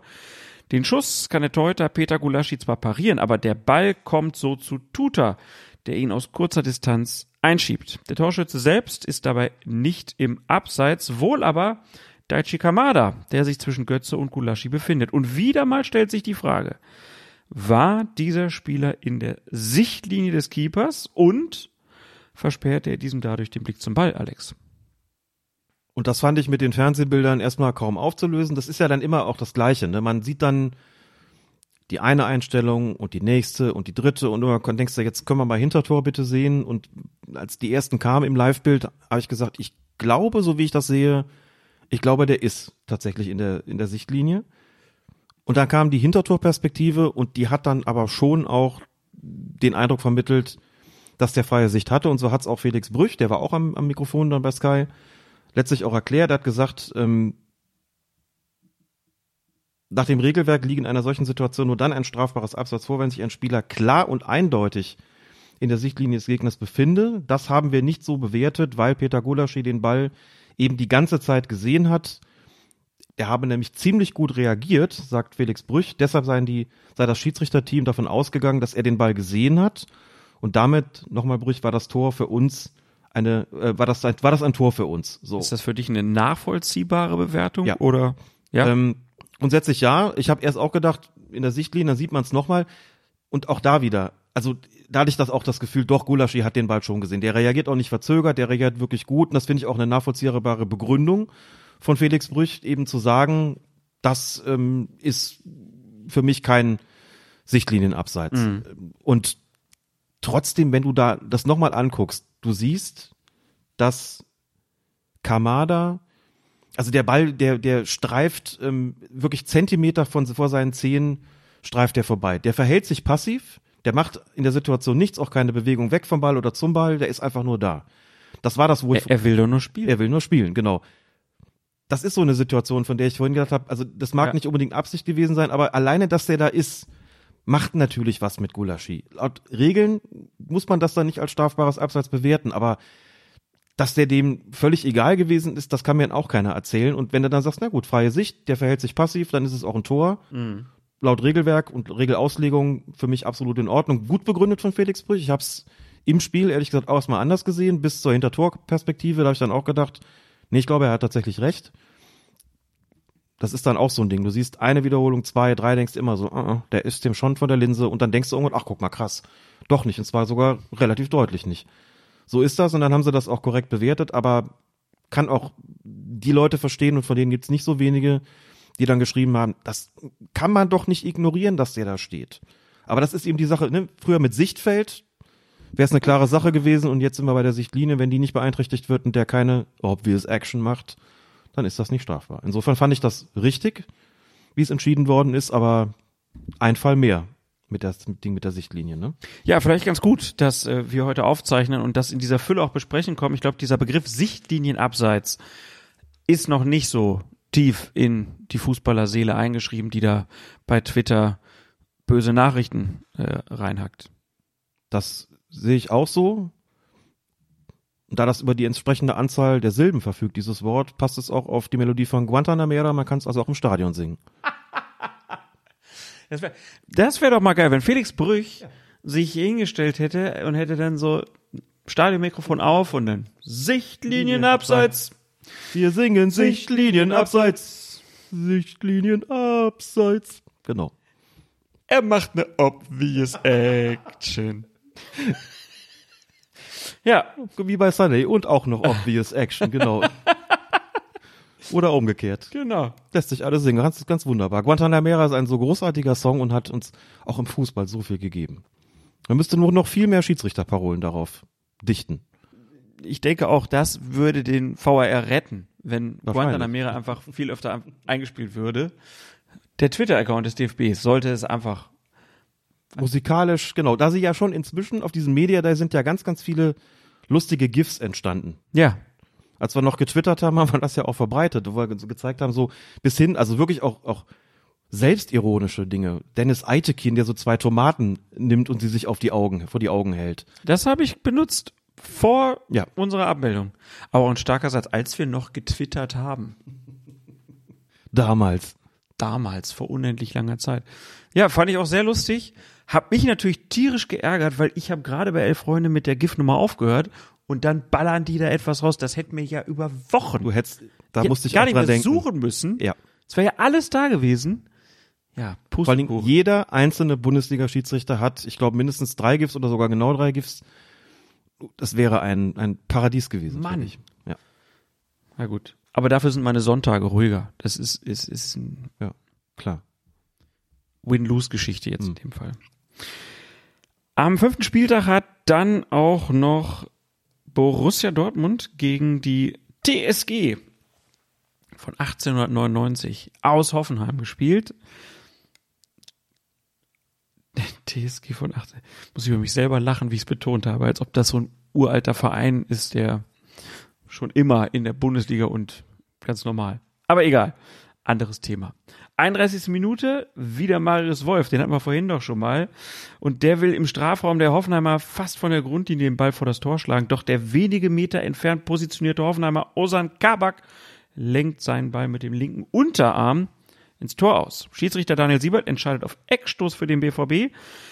Dabei bleibt es auch nach der Überprüfung dieser Szene durch den Videoassistenten Christian Dingert in Köln. Siebert sagt dann nach dem Spiel im Interview, wir sehen den Spieler Kabak, der die Arme auf dem Rücken verschränkt hat, also eigentlich alles dafür tut, um das Handspiel zu verhindern. Und dann geht die Hand ein bisschen raus. Er will sozusagen diese Handposition lösen. Das sei für ihn, den Referee, nicht strafbar gewesen. Schließlich sei die Hand im Vergleich näher zum Körper gewesen, als dass sie weggeschreckt war. Es bleibe damit nur doch die Frage zu beantworten, geht die Hand aktiv in die Flugbahn oder nicht? Siebert verneint. Er sagt, ich habe es eher so gesehen, dass der Spieler seine Armposition lösen möchte, um sich fortzubewegen. Das heißt, der Schiedsrichter hat die Bewegung als natürlich bewertet und nicht als Versuch, den Ball aufzuhalten oder abzulenken. Keine Vergrößerung der berühmten Körperfläche in diesem Fall, Alex. Oder siehst du es anders? Ich sehe das anders. Hab's auch an, also inzwischen wissen wir ja auch die Einschätzung der sportlichen Leitung, der Unparteiischen, die natürlich, an die die Schiedsrichter ja letzten Endes auch gebunden sind, hab's aber damals auch schon anders gesehen. Trotz der Erklärung von Daniel Siebert, dann wissen wir immer, was hat er denn wahrgenommen? Hat also im Klartext gesagt, der hat die Arme hinterm Rücken, der will das vermeiden. Und dann fährt er den Arm halt so ein bisschen raus, aber nicht um ihn aufzuhalten, sondern aus meiner Sicht nur, um sich, um sich normal fortzubewegen. Würde ich so nicht bewerten, habe ich auch nicht so bewertet, denn die Tatsache, dass er die Arme hinter den Rücken nimmt, diese wirklich, also diese Bewegung, die wir ja nun immer häufiger sehen, zeigt natürlich an, A, er rechnet damit, dass der Ball reingegeben wird und will B, anzeigen, ich tue alles dafür, um das Handspiel zu vermeiden. Aber wenn der Ball dann kommt und der Spieler sich, ich glaube, nach rechts beugt, doch genauso, er mhm. beugte sich nach rechts, weil er damit gerechnet hat oder vielleicht die Seite zumachen wollte, weil er dachte, das war sozusagen die, die Seite, die näher zum Tor war in, in dem konkreten Fall. Die hat er versucht, mit der leichten Körperneigung zuzumachen, dann ist der Ball aber quasi links an ihm vorbeigeflogen oder drohte links an ihm vorbei zu fliegen. Und das wollte er dann auch nicht zulassen und dann zuckte der Arm so ein bisschen raus. Der war jetzt nicht richtig dick und weit abgespreizt, das nicht. Aber ein Arm, der vorher hinter dem Körper verschränkt ist, muss er nicht machen, hat er aber gemacht. Und dann im entscheidenden Moment dann doch rauszuckt und den Ball berührt. Da würde ich dann doch unterstellen, diese Bewegung unternimmt er, um den Ball abzulenken oder aufzuhalten. Also da geht tatsächlich der Arm auch in die Flugbahn des Balles. Mhm. Damit vergrößert er die Körperfläche, aber vor allen Dingen ist es in dem konkreten Fall das, was regeltechnisch Absicht ist. Der führt den Arm zum Ball, wenn auch nicht besonders weit, aber mit dem, mit der, in der Intention finde ich schon klar, ihn aufzuhalten bzw. abzulenken. Strafbares Handspiel und dementsprechend ein Strafstoß und wenn das auf dem Feld nicht so entschieden wird, was immer passieren kann, ist es ein Fall für den Videoassistenten zu intervenieren. Das dann doch, normale Fortbewegung sehe ich hier nicht, ehrlich gesagt, und deswegen hätte ich einen Strafstoß erwartet. Mich hat's gewundert, dass Daniel Siebert auch nach dem Spiel noch so sicher war bei seiner Einschätzung. Hm. Also klar, er hat die Wahrnehmung ja auch vom Feld irgendwie und äh, so, ähm, aber das ist auch wahrscheinlich schwierig, ne? Dann ähm, das sozusagen so übereinander zu legen und dann zu sagen, ja, würde ich jetzt ganz anders sehen, sondern mhm. du bist auch noch so in deinem Film vielleicht drin, den du vom Spiel hast und hast das, bist dir sicher, nee, so wie ich das sehe, ist das jetzt richtig und ähm, ja. Du bringst auch überrascht. Eine, eine Armhaltung oder eine Armbewegung, Armhaltung in dem konkreten Fall, die wahrscheinlich auch nicht als strafbar zu bewerten wäre, hätte Kabak die Arme nicht schon vorher hinter dem Rücken verschränkt gehabt. Stell dir vor, das macht er nicht und die hängen ganz normal herab. Mhm. Dann hätte jeder gesagt, die sind schon relativ nahe am Körper. So, wenn dann der Ball kommt und die Armposition sich eigentlich gar nicht ändert, dann kannst du, dann kannst du argumentieren, das ist nah am Körper. Nur wenn du die hinter dem Rücken verschränkst und machst dann mit dem Arm, löst den Arm mhm. aus seiner Position, um das in die Flugrichtung des Balles zu bringen, veränderst also die Position, dann sieht die Sache einfach anders aus. Und das auf dem Feld so wahrzunehmen, wie gesagt, gerade in der Geschwindigkeit, in der das immer stattfindet, klar, kein Thema. Und ich glaube, dass hier einfach, Siebert hat auch noch gesagt, ich kann es jetzt nur noch sinngemäß sagen, für ihn war der Arm, es war ein bisschen, ähm, ähm, wie soll ich sagen, es war ein bisschen nicht, also, also ein bisschen eigentümlich formuliert. Ich habe jetzt ein bisschen nach dem richtigen Begriff gesucht. Er hat gesagt, der Arm war für ihn näher am Körper, als er vom Körper entfernt war. Mhm. Damit wollte er sagen, also richtig weit weg vom Körper heißt für mich dann auch, der muss schon deutlich weiter vom Körper entfernt sein, als er noch irgendwie dran ist. So habe ich das zumindest verstanden. Erinnert so ein bisschen an Jens Lehmann. Ne? Während ich zutrat, habe ich schon wieder zurückgezogen. Sehr gut, sehr gut, genau. Vielleicht war es ungefähr Kettensägen Jens. Kettensägen Jens, genau. Vorsicht, bissiger Nachbar. Okay, also genau. Und deswegen, also aber nochmal, dass da der, wie gesagt, da der Arm hier auch zum Ball geführt wird, für mich auch wirklich klassische Absichten damit ja. strafbar. Und okay, das ist ja inzwischen auch so konstatiert worden, aber das, das fand ich auch nach dem Spiel tatsächlich schon so, dass ich gedacht habe, nee, das müsste eigentlich ein Strafstoß sein. Sechster Spieltag, Partie Köln gegen Union Berlin. Und wir bleiben bei der Handspielthematik. Achte Minute. Der Berliner Robin Knoche köpft den Ball im Strafraum der Kölner aus kurzer Distanz an den linken Ellenbogen von Luca Kilian, wobei der Kölner sich zum einen mit dem Rücken zu Knoche befindet, den Ball also gar nicht sehen kann. Zum anderen ist Kilian in diesem Moment nach einem vergeblichen Sprung zum Ball gerade in der Abwärtsbewegung und hält seinen Arm so, wie es für diese Bewegung normal und typisch ist. Er macht sich also nicht auf unnatürliche Weise breiter, ist nicht zum Ball orientiert und nimmt somit auch nicht in Kauf, den Ball mit dem Arm zu berühren. Dennoch entscheidet Schiedsrichter Benjamin Cortus Strafstoß und diese Entscheidung bleibt auch nach der Überprüfung durch VAR Markus Schmidt bestehen. Jordan Sibaccio kann den Elfmeter dann aber nicht verwandeln. Also Glück im Unglück für die Schiedsrichter, denn eigentlich hätte man das gar nicht so pfeifen dürfen, Alex? Nein, klare Fehlentscheidung. Da gibt's auch nichts drum herum zu reden. Bin mir sicher, dass Benjamin Cortes auf dem Feld die, also so, so wie er positioniert war, dass er die Armhaltung von Kilian als zu weit weg vom Körper bewertet hat. Das ist halt, ich meine, der Mann ist in der Sprungbewegung, also Kilian jetzt in dem Fall nicht Cortus, logisch, in der Sprungbewegung und ist da im Prinzip im Landeanflug. So und natürlich ist es denkbar, dass auch wenn du mit dem Rücken zum Ball stehst, dass du die Arme entweder wahnsinnig weit waagerecht vom Körper abgespreizt hast, weil du denkst, na gut, ich krieg jetzt den Ball nicht, aber sollte der gleich von hinten kommen, dann sind meine Arme weit genug ausgefahren, um den Ball noch aufzuhalten oder hoch erhoben hast. Wir hatten das bei der WM 2018, da gab es so eine eine Szene im Spiel Spanien gegen Russland, Schiedsrichter Björn Kolpers, da war es auch so. Ich glaube, es war, ich weiß gar nicht, welcher spanische Verteidiger das war. Da ist der Ball dem von hinten an den Arm, weit, weit, weit erhobenen Arm geköpft worden und es war völlig ersichtlich, der hat nichts anderes vor. Es war überhaupt keine natürliche Bewegung, sondern also da wenn das Absicht war, dann war es Ramos. Dann war es war Ramos, in der Tat. es war tatsächlich Ramos, Sergio Ramos. Da war vollkommen klar, okay, das kannst du keinem durchgehen lassen, selbst wenn der Ball von hinten kommt. Aber hier haben wir tatsächlich im Prinzip so ein Landeanflug, ja. bei dem man sagen muss, nee, der Arm ist ganz normal gehalten. Wenn du auf dem Feld sagst, scheint mir zu weit weg zu sein, gut, naja, ist dann vielleicht immer noch, muss man ins Feld führen.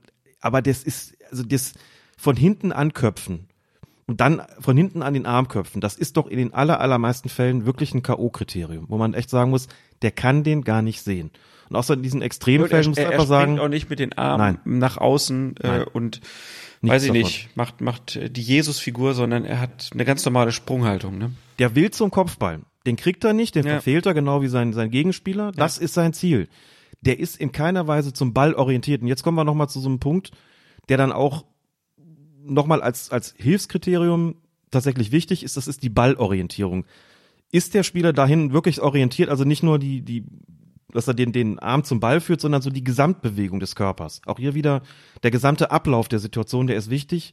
Ist der Spieler irgendwie zum Ball orientiert? Der war zum Kopfball orientiert und danach ist er einfach nur gelandet und kriegt das Ding von hinten an den Ellenbogen. K.O.-Kriterium kann nicht strafbar sein und wenn es ein Schiedsrichter pfeift, das ist schon nicht gut, das muss man auch mal offen so sagen. Aber dass ein Videoassistent da nicht eingreift, das ist dann leider noch weniger gut, denn das ist schon ein Fall, also der Handkontakt ist da gewesen, das schon, aber das erfüllt den Tatbestand der klaren und offensichtlichen Fehlentscheidung. Da gibt's nichts drum herum zu reden, das ist so. Und ich bin mir sicher, dass Benjamin Cortes das im Nachhinein auch so sieht. Feldwahrnehmung ist das eine, aber ähm, das ist schon, das war schon eine deutliche Fehlentscheidung. Feldwahrnehmung ist das eine. Es sind äh, diese kleinen schönen Wörter, die die deutsche Sprache für uns bereithält, insbesondere im Schiedsrichterwesen. Die Feldwahrnehmung.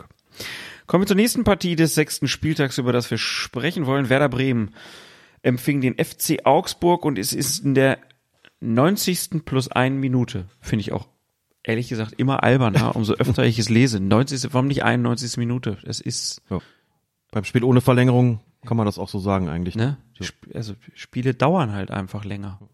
Naja, egal. 90. plus erste Minute.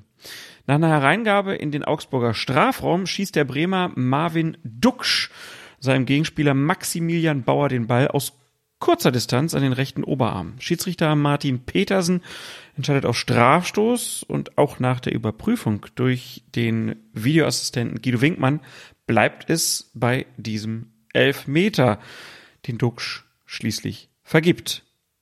Also auch hier Glück für die Schiedsrichter, dass der verschossen wurde? Auch hier, die, es gab keine Ballorientierung von, von Bauer. Das Ball kommt, der Ball kommt in das Ball, mhm, genau. Das Ball kommt. Das Ball kommt in den Strafraum. Der Ball kommt in den Strafraum. Der Duck schießt dann, das, der Ball kommt unerwartet letzten Endes aus kurzer Distanz. Bauer ist in der Drehbewegung, aber nicht um den Ball mit dem Arm aufzuhalten. Es gibt kein, keine Ballorientierung in dem konkreten Fall. Es gibt auch kein Führen des Armes zum Ball. Es gibt keine unnatürliche Vergrößerung der Körperfläche. Das ist an der Stelle auch nochmal einfach zu erwähnen. Die Vergrößerung der Körperfläche, das ist also ein schrecklicher Begriff, mag ihn gar nicht, ist auch nicht per se strafbar. Es geht darum, ist diese Vergrößerung der Körperfläche unnatürlich. Das heißt, Wir können ab sofort vielleicht sagen, Körperfläche plus eins. Körperfläche plus eins. Also, Ist ja sprachlich ein bisschen angeglichen. Wenn der in einer, in einer Drehbewegung beispielsweise ist und vielleicht die Arme einfach auch benutzen muss, um sich zu drehen, um hochzuspringen, um was auch immer, und macht sich damit irgendwie ein bisschen größer, dann tut er das aber nicht in der Intention, den Ball irgendwie aufzuhalten, dann ist es nicht unnatürlich, sondern ist es einem normalen Bewegungsablauf geschuldet. Das war hier der Fall, also keine unnatürliche Vergrößerung der Körperfläche, eigentlich wahrscheinlich gar keine. Und damit auch da kein strafbares Handspiel, kein Strafstoß und eigentlich ein, hätte es einen Eingriff des Videoassistenten geben müssen. Hätte, hätte. Wenn das Eichhörnchen ein Pferd wäre, wird's einen Baum hochreiten. Ach Klaas. Das war jetzt ein, ein poetischer Witz. Stromberg. Ah. Ja, das, das passt auch, das passt auch, genau. Ne? Ja, das passt auch. Ich versuche so ein bisschen die Luft jetzt rauszunehmen, weil wir sprachen jetzt erst über den Sonntag, Mhm. sind jetzt zurückgesprungen zum Freitag und bei beiden Szenen sagst du, Schiedsrichter, klare Fehlentscheidung. Nur um das mal festzuhalten, weil ja auch viele sagen, dass wir Wie immer, auch die Woche davor. ne, dass, Dortmund-Hoffenheim. ne, dass viele ja sagen, immer nur für die Schiedsrichter. Immer nur. Ist ja gar nicht so. Jetzt kommen wir zu dem Spiel. Oder hast du keine Lust mehr? Können wir so aufhören? Nee, nee, das machen wir schon noch. Das wäre es jetzt auch, ne? Aber sagen, nö, darüber reden wir jetzt nicht mehr. Bis zum nächsten Mal. Cliffhanger, ole. Nein, Hertha gegen Leverkusen. Das ist das Spiel, über das dann im Nachhinein mehr geredet wurde, als es das Spiel vielleicht sogar verdient hatte. Würdest du das so unterstreichen? Uff, das ist ja immer subjektiv. Es war schon, es war eine Entscheidung, die das Ergebnis beeinflusst hat. Was jetzt kommt. Das potenzielle Ergebnis. Ja gut, wenn die anderen ihre Elfmeter nicht verschossen hätten, wäre es auch anders gewesen. Ja, Das ist korrekt. Also, ne? Gut. Also, ist jetzt ein bisschen mehr Text, den wir hier vorbereitet haben, um diese Szene in all seiner Gänze und die Diskussion drumherum schon ein bisschen aufzufangen. Also, wenn er noch mal was zu trinken braucht, vielleicht jetzt kurz Pause drücken und dann machen wir hier weiter. Es läuft die 81. Spielminute im Berliner Olympiastadion. Der Leverkusener Odilon Kosunu lenkt den Ball wenige Meter vor dem eigenen Tor bei einem Schuss von Jean-Paul Boetius aus zentraler Position und kurzer Distanz mit dem rechten Arm ab. Zwei Fragen seien zu beantworten gewesen, sagt der unparteiische Benjamin Brandt nach dem Schlusspfiff im Interview bei Sky. Einmal war es eine unnatürliche Bewegung des Armes. Und ist es Absicht gewesen? Beide Fragen könne er auch nach dem Betrachten der Fernsehbilder verneinen. Deshalb bleibe er bei seiner Entscheidung. Kosuno habe seinen Arm in einer normalen Art und Weise gehalten. Dass der Videoassistent Matthias Jöllenbeck nicht interveniert habe, sei somit richtig gewesen. Was die Aufregung in Berlin maßgeblich befeuert haben dürfte, war die Tatsache, dass der Leverkusener durch sein Handspiel ein Tor verhinderte. Das aber, auch darauf weist Benjamin Brandt hin, spielt keine Rolle bei der Frage, ob ein Handspiel als strafbar zu bewerten ist. Auch wenn es merkwürdig anmuten mag, ein unabsichtliches Handspiel des Torschützen bei oder unmittelbar vor der Torerzielung führt immer dazu, dass der Treffer annulliert wird. Wir reden hier vom Stürmer, klar. Ein unabsichtliches Handspiel, durch das ein Tor verhindert wird, ist dagegen nicht ahndungswürdig, so sehen es die Regeln vor. Kurz nochmal zum Hintergrund. Regelhüter haben sich überlegt, wir wollen keine Tore, die mit der Hand erzielt werden. Deswegen gibt es keine Tore, die irgendwie mit der Hand erzielt werden. Aber Regelhüter sagen auch, wir können nicht jede Berührung mit der Hand als strafwürdig gelten lassen, weil dann verändern wir das Spiel komplett. Das ist der Hintergrund. Der DFB-Schiedsrichterlehrer Dutz Wagner stuft die Entscheidung des Schiedsrichters am Tag nach dem Spiel im Doppelpass als korrekt ein. Er sagt, er könne die Argumentation von Referee Brandt nachvollziehen, weil sie schlüssig ist. Dass Kosuno die Körperfläche bewusst vergrößert habe, in der Intention, den Ball mit dem Arm abzuwehren, sehe er nicht. Zitat. Dagegen spricht unter anderem, dass er noch versucht, den Arm wegzuziehen. Zitat Ende. Schwieriger sei die Frage, wie weit der Arm vom Körper abgespreizt sein darf. Wagner dazu, ich kann auch verstehen, wenn jemand sagt, dass es in diesem Fall schon zu weit war. Die Szene sei ein kritisches Beispiel im absoluten Grenzbereich.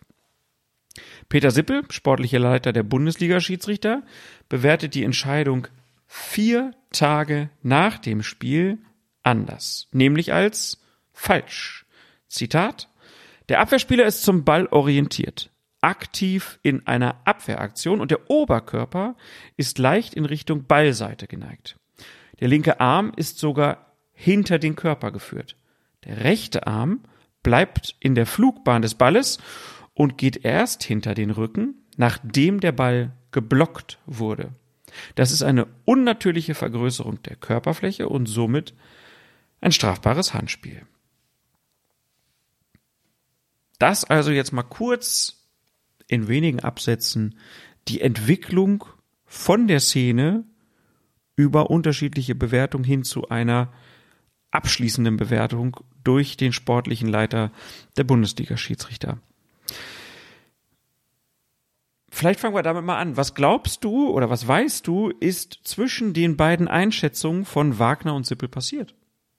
Es hat eine Managertagung stattgefunden. Manager, was für Manager? Der Man die Manager der Bundesligisten. Die hat mhm. stattgefunden im Beisein von Lutz Michael Fröhlich. Wenn sich jetzt Leute gewundert haben, warum Peter Sippel als sportlicher Leiter der Bundesliga-Schiedsrichter hier erwähnt worden ist, das ist er. Das nur ganz kurz am Rande. Es gibt ja die Schiri, die DFB Schiri GmbH seit mhm. Januar.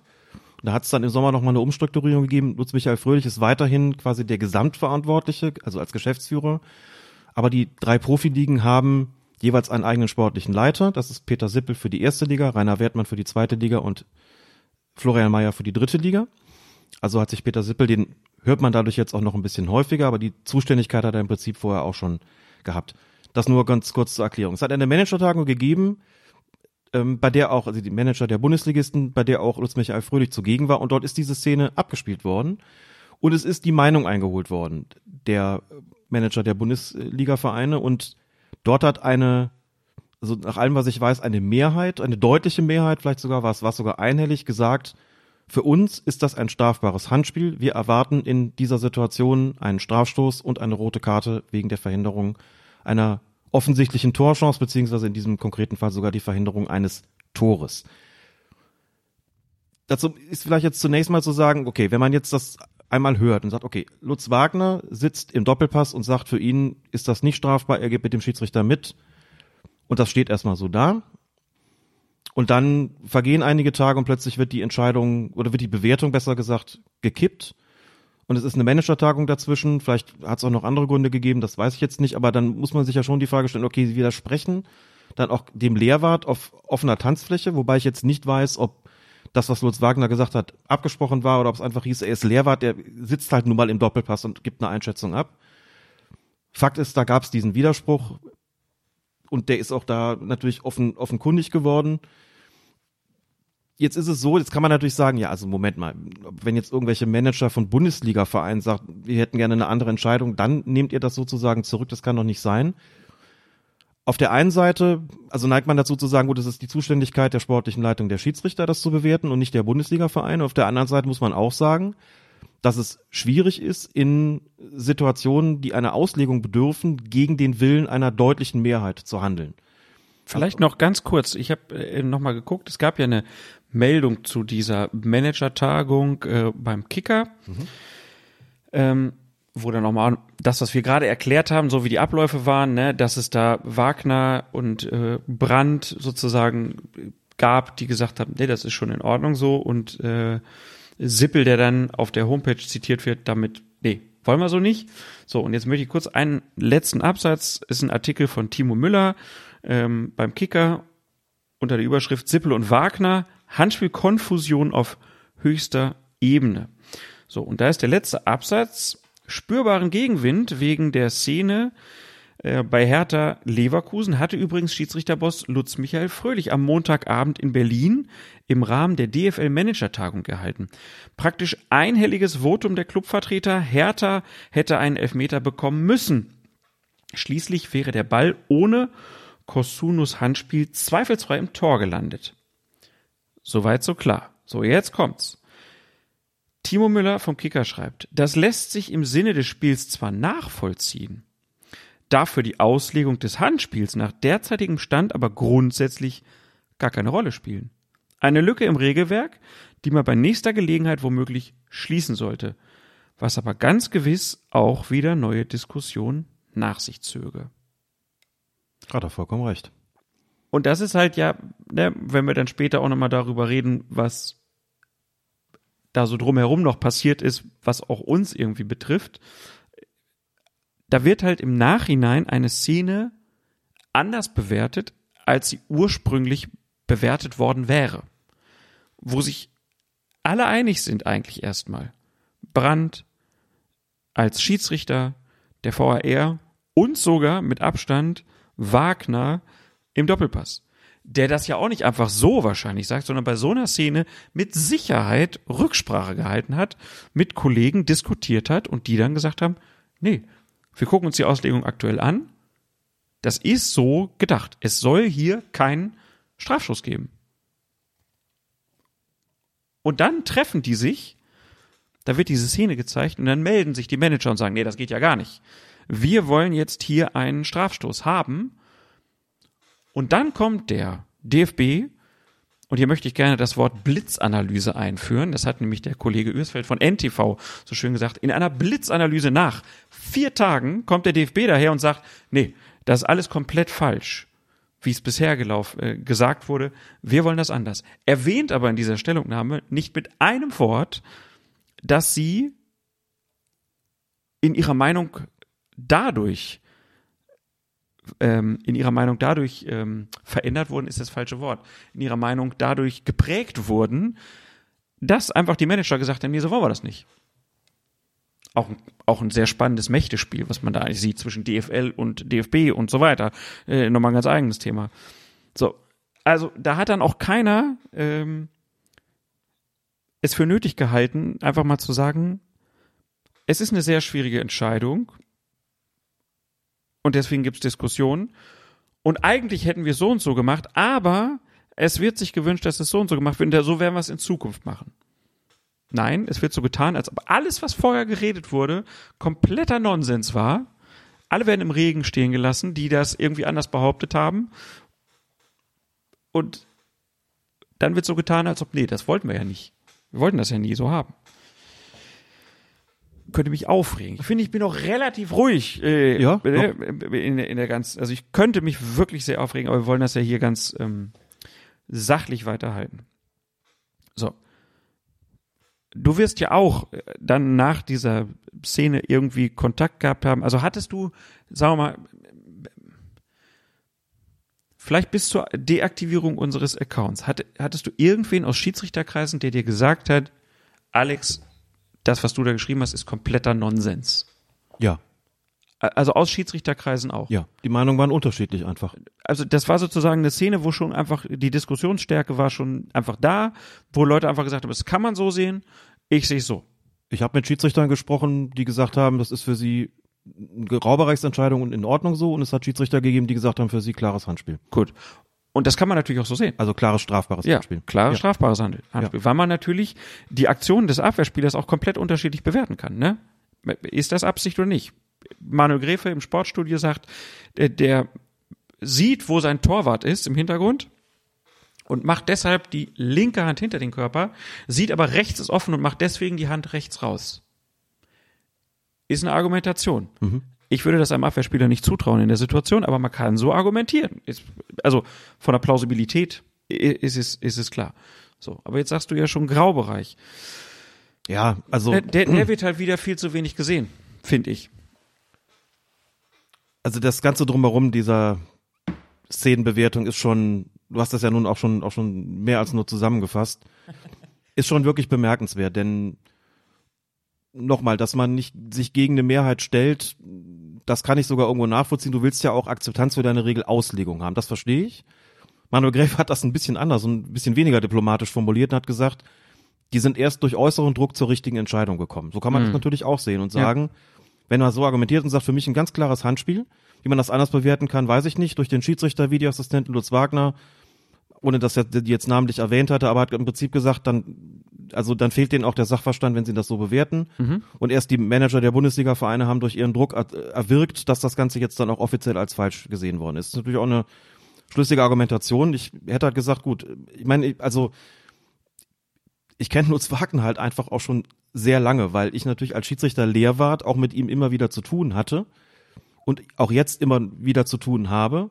Kenne ihn seit vielen, vielen Jahren, seine glänzenden Vorträge, seine außerordentliche Regelkenntnis. Das heißt also, da geht's halt sein um, Fachwissen. Als Lehrwart will man ja die aktuelle Auslegung wissen und Lutz Wagner ist immer einer, mit dem man drüber diskutieren kann, wie die aktuelle Regelauslegung ist und warum das so ist und der steckt einfach sehr tief in der Materie wahnsinnig tief in der Materie, ist natürlich auch zuständig und gerade im Lehrbereich, da geht es ja, das ist ja sozusagen die, die Basis aller Regelauslegungen halt, ne, dass ähm, man da auch mit Kollegen auch international spricht, mhm. in irgendwelchen Gemeinschaften, die man da hat, mit der UEFA spricht, mit der FIFA spricht, mit dem IFF spricht, so dass er dann natürlich immer auf dem neuesten Stand ist und natürlich auch in gewisser Weise, dafür ist er auch da, Regelauslegung zu kommunizieren und in strittigen Fällen auch selbst eine Meinung einzunehmen. Du sagst, du kannst dir nicht vorstellen, dass er da gesessen hat ohne dass das abgestimmt gewesen ist. Ich habe gesagt, ich weiß es nicht, aber wenn ich drüber nachdenke, ich nehme es, nehme es auch an. Hat ja hohe Wellen geschlagen, irgendwie wird man sich schon mal kurz geschlossen haben. In gerade wenn ich weiß, ich trete am nächsten Tag im Fernsehen auf. Ja, genau. Also das diese Doppelpassgeschichte, das haben wir vergessen zu sagen, aber die meisten wissen es wahrscheinlich eh. Das ist jetzt halt seit dieser Saison, seit dem zweiten Spieltag so, ist immer ein Schiedsrichter oder Schiedsrichterfunktionär irgendwie zugeschaltet oder auch persönlich anwesend. In dem Fall war es dann eben Lutz Wagner. Also wird schon wahrscheinlich irgendwo auch eine Kommunikation gegeben. Das heißt, im Prinzip haben die Zuständigen ihre Meinung geändert, ohne eben zu sagen, ohne eben zu sagen, wir haben das äh, zunächst mal noch anders gesehen. Und ich schätze Lutz Wagner nicht nur sehr, sondern es ist natürlich auch, also wenn man dann sieht, dass es eben schon in der Wahrnehmung dieser Szene Unterschiede gegeben hat. Ich hatte nämlich auch den Eindruck, und das war wieder eine Frage der Perspektive, guckst du von vorne drauf? Hm. Hat das Gefühl, ja, der Arm ist so ein Stück vom Körper weg, was ich auch erstmal falsch beschrieben hatte in der schnellen Wahrnehmung, gerade in der Realgeschwindigkeit, die für mich immer erstmal maßgeblich ist, drauf geguckt und gesagt, boah, so weit weg finde ich den jetzt ehrlich gesagt nicht. Und da gab es ja vorher schon mal einen Torschuss, dann kam der vom Torwart, glaube ich, zurück und das war schon der zweite Versuch von Boetius. Und hatte auch das Gefühl, vielleicht ist, ähm, wer was ist nochmal? Genau, Kosuno vielleicht nicht ganz so orientiert. Also du hast gerade gesagt, du traust mhm. ihm das gar nicht zu. Ich hatte auch in, der, in dem schnellen Ablauf das Gefühl, ich glaube, der, der sieht, der Ball fliegt aufs Tor, der kommt vom Keeper zurück, oh, der schießt nochmal. Mhm dass ihm auch die Orientierung vielleicht gefehlt hat und in der Realgeschwindigkeit hatte ich das Gefühl, so weit ist, weit vom äh, Körper ist der Arm gar nicht. Dann und kam da, irgendwann die Hintertorperspektive. Ja. Mhm. Und da hatte ich das Gefühl, so die, die Hand ist so wie so eine Schaufel nach hinten. Hatte da das eher den Eindruck, und zwar durchaus schon bevor der, der Ballkontakt zustande gekommen ist, da hatte ich eher den Eindruck, okay, der Arm ist ein Stück vom Körper weg, aber versucht er den nicht irgendwie doch eher nach hinten mhm. zu ziehen? Ist das nicht doch eher zu bewerten, vielleicht als, als Versuch, den Ball aus der Schusslinie zu bringen? dass der, der andere Arm war allerdings dann schon hinter den Körper geführt, das ist natürlich auch richtig. Aber irgendwie schien mir diese Entscheidung, auch wie Benny Brandt sie dann, dann kommuniziert hat in letzter Konsequenz, als das Interview kam, habe ich gedacht, ja, eigentlich habe ich's, also das ist diese Interviewsituation nach dem Spiel, dann ist man auch nicht immer so ganz genau mit den Begrifflichkeiten. Er sprach von einer unnatürlichen Bewegung, der sagen unnatürlich Vergrößerung der Körperfläche wäre es dann vielleicht egal. War schon klar, was er gemeint hat, hatte auch das Gefühl, doch, das ist eigentlich so, wie ich es dann auch in den Bildern, zumindest in der Realgeschwindigkeit, auch wahrgenommen habe. Dann kam noch Lutz Wagner und dann habe ich gedacht, okay, also da hat man den Shitstorm ja schon hinter uns, sagte, okay, Wagner sagt's also auch, hat's ganz ähnlich wahrgenommen. Hm. Und dann kommt die Korrektur und dann, und der, bei der Korrektur war es ja auch noch so, strafbares Handspiel und zwingender Eingriff des Videoassistenten. Also wirklich einmal komplett gekippt, die Nummer. Gut, Lutz Wagner hat auch noch gesagt, ich kann es verstehen, wenn man darüber diskutiert, ob es nicht doch schon zu weit vom Körper weg war. Mhm. Das schon kann also auch die Argumente verstehen für ein strafbares Handspiel, aber er geht letzten der Konsequenz noch weg, weil er sagt, ich glaube, der wollte den eigentlich wegziehen. So, und dann die Argumente, die dann kamen, auch wie sie Manuel Greff formuliert hat, wie du sagst, ähm, man muss auch interpretieren, das ist völlig klar, und das ist auch in, so wie es formuliert worden ist, dann auch plausibel. Aber gut, die Leute, die es schneller bewertet haben, ähm, waren erstmal beim Gegenteil. Es ist dann schon eine erstaunliche Kommunikation, wie gesagt, nach vier Tagen die ganze Nummer umzukippen, nach einer Managertagung, wie gesagt, nochmal, es ist nicht so, dass ich es nicht verstehen kann, wenn man sagt, wir wollen, dass auch eine Entscheidung Akzeptanz hat und wenn ihr sagt, ihr wollt das anders, aber ich, also ich persönlich finde, dann hätte man das offensiv kommunizieren können. Ich hätte es dann auch gut gefunden, wenn man erstens gesagt hätte, wir hatten erst alle gemeinschaftlich eine andere Bewertung. Mhm. Aus diesen und jenen Gründen sprach für uns mehr dafür, die Entscheidung für tragfähig zu halten. Erstmal nur das. Ja. Zweitens, wir haben einen Austausch gesucht mit den Managern, um denen wir immer mal wieder strittige Situationen zeigen, um mhm. deren Meinung zu erfragen und sind dann zu dem Ergebnis gekommen, dass wir uns nicht gegen eine erdrückende Mehrheit stellen wollen, und haben daraufhin beschlossen, wir ändern die Bewertung und sagen aber auch deutlich, dass wir es erst anders gesehen haben und dann wägen wir die Argumente nochmal ab und sagen, das spricht für uns mehr dafür und deswegen ziehen wir das auch zurück. Wäre auch keinem Zacken aus der Krone gefallen. Ich hätte übrigens an der Stelle, weil du es gerade ja, weil du Timo Müller vom Kicker auch zitiert hast, der einen ganz wichtigen Punkt nämlich hatte. Sollte das wirklich so gewesen sein, dass die Manager da gesagt haben, der Ball wäre sonst ins Tor gegangen, sollte das zentraler Bestandteil der Argumentation gewesen sein, da muss ich sagen, also das ist regeltechnisch auf dem Holzweg. Absolut. Das ist nicht der Grund. Das kann ich zwar verstehen, wie Timo Müller auch. Ja. Er sagt, der verhindert, dass der Ball ins Tor geht. Und Manuel Gräfer hat es dann natürlich auch dahingehend richtig gemacht, dass er gesagt hat, ja, ja, der weiß, dass der Ball ins Tor geht und deswegen macht er das. Dann sagt er, und deswegen ist die Wahrscheinlichkeit, dass es strafbar ist, dann noch mal größer, weil der genau das auch will und dann so tut, als ob es nur Zufall gewesen wäre. Das ist dann aber auch konsistent. Ja. Aber die Manager sagen, nö, der wäre sonst ins Tor gegangen, deswegen muss das bestraft werden. Das kann nun mal regeltechnisch kein Argument sein. Ich glaube, das hätte ich dann auch noch einfließen lassen. Hätte gesagt, wir bewerten es als strafbar, aber nicht, weil der Ball sonst ins Tor gegangen wäre. Wäre er deshalb auch rot, weil wir jetzt sagen strafbar. Das hätte ein schönes kommunikatives Gesamtpaket sein können, bei dem auch alle Beteiligten, glaube ich, ihr Gesicht gewahrt hätten. Das ist nicht immer so, dass man das muss, aber in dem konkreten Fall hätte ich es, glaube ich, einfach, weil ja auch ein Prozess stattgefunden hat, den hätte ich, glaube ich, einfach, den hätte ich, glaube ich, einfach deutlicher gemacht. Wir sind wieder beim Stichwort Transparenz. Die wird leider immer kleingeschrieben äh, beim DFB. Das ist leider ein Grundproblem. Gerade was die Schiedsrichterei angeht, haben wir auch schon hundertmal gesagt. Hier ein weiteres Beispiel dafür. Und ich finde, es ist einfach so eine verpasste Chance. Weil du einfach das die Begrifflichkeiten, Graubereich, Ermessensspielraum, Auslegung, das hättest du hier super erklären können. Mhm. Eine riesige Aufmerksamkeit für die ganze Szene. Du hättest auch dafür Platz bekommen in Sendung, weil es einfach so ein Riesenthema war und jetzt sagen können, hier, daran erklären wir mal, wie schwer das eigentlich ist. Und was mich dann halt auch immer gestört hat in der ganzen Bewertung, also auch wenn ich dann gesehen habe, wie zum Beispiel das im Sportstudio auch so gezeigt wird, da wird halt die Zeitlupe gezeigt. Mhm. Natürlich sieht das alles viel bewusster aus, das wissen wir doch. Also, und das sollte man halt dann vielleicht auch Fernsehzuschauern nochmal sagen in so einer Situation, das hier ist die Zeitlupe, das sieht anders aus. Jetzt gucken wir uns nochmal in Realgeschwindigkeit aus und jetzt überlegt ihr mal, ist das Absicht, ist das wirklich eine Körperspannung im Arm oder ist die das nicht? So. Und dann finde ich ja, dass diese Szene einfach sehr gut nochmal belegt, wie verkorkst die Handspielregel einfach ist. Mhm. Also, dass man halt auch einfach daran ganz gut festmachen kann, dass Graubereiche zwar schön und gut sind, ne, aber all die Überlegungen, die in den letzten Jahren zum Thema Handspiel gemacht wurden, über die wir auch schon stundenlang gesprochen haben, dass die auf den Holzweg geführt haben und dass die in so etwas kulminieren. In so einer Szene, dass man einfach ganz klar sieht hier, es, es ist zu unklar und es geht von dem, was der Fernsehzuschauer, der, der Fußballfan, die Spieler, die Trainer, die Funktionäre, was die sehen und was die haben wollen, hin zu dem, was das Handspielkonstrukt ist. Also, dass man in dieser Szene halt einfach auch sagen kann, es ist kein Handspiel. So, hast du ja auch erklärt, warum das aus deiner Sicht so ist. Und ich finde, dem kann man folgen. Aber natürlich sehe ich auch diese offensichtliche Handberührung, die natürlich für jeden Zuschauer erstmal dieses zum Himmel schreiende, das ist doch Hand. Mhm. Der berührt, der, der verhindert doch klar die Torschance. So. Und dann muss ich mir natürlich überlegen, so, und das findet ja leider auch immer nicht statt, wenn ich dann sage, in dieser Szene will ich jetzt einen Strafstoß haben. Ich finde, man kann das wirklich super begründen und ich glaube auch der Großteil der Leute sieht das einfach so. Und es ist Ja, ohne jeden Zweifel. es ist, so. es ist für mich vollkommen in Ordnung und ich weiß nicht, wie, wie ist es bei dir eigentlich? so? Also du erklärst ja die Regel und sagst aus meiner Sicht, regeltechnisch, wie wir es bis zu dem Zeitpunkt hatten, ist es kein Hand. Aber würdest du in so einer Szene eigentlich gerne einen Handelfmeter haben? Boah. Das hängt ja wieder auch um davon ab, was man dem Spieler Also, unterstellt, äh, ja, beziehungsweise also, attestiert äh, oder wie auch äh, ne, immer man das nennen Äh, will. Absicht ist ja immer dieser, dieser Faktor, den ich Hm. finde, den kann man in der Situation, kannst du äh, lange darüber diskutieren. Ich finde es super schwierig, dem zu unterstellen, dass es Absicht ist. Ja. Ist aber auch super schwierig zu sagen, das war keine Absicht. So. Das heißt, dieser Punkt, der, der, der fliegt irgendwie. Und dann müssen wir diese anderen Kriterien nehmen. So. Vergrößert er die, die, die Körperfläche? Ja, klar, macht er. Äh, Aber ist es eine natürliche Bewegung? Ja, irgendwie auch. Also macht er das absichtlich?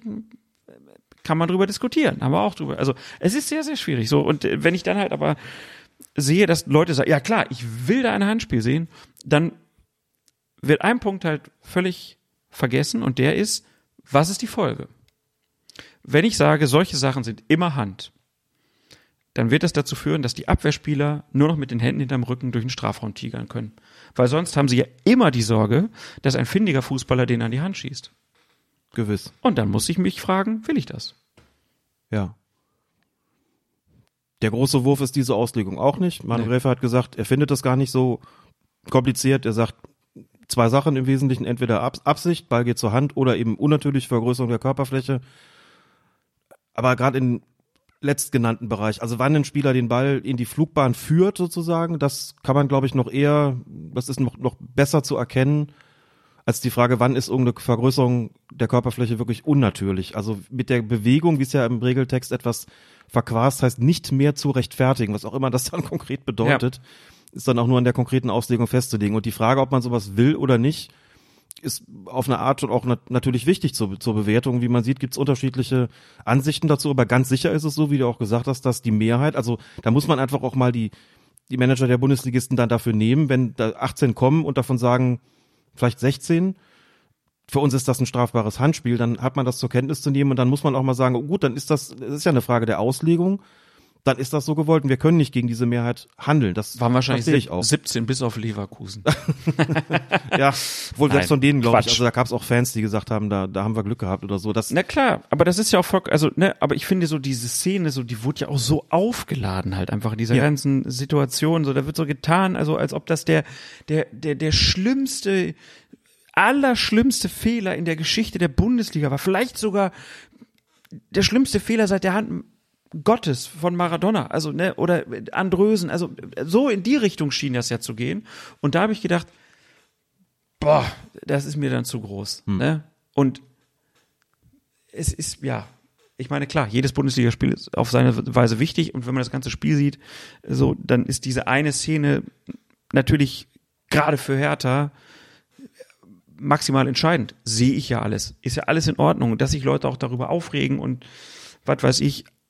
Boah, aber Tage später noch dann diese eine Szene wieder so, also selbst gestandene Sportjournalisten, die sich dann da noch nicht entblöden, dann die Blitzanalyse von Sippel äh, noch dreimal irgendwem aufs Brot schmieren zu wollen. Boah, das fand ich schon schwierig. Also da müssen auch einige einfach mal ein bisschen drüber nachdenken, was, was ist denn hier eigentlich Phase? Geht der Fußball kaputt, wenn wir diese Szene anders bewerten?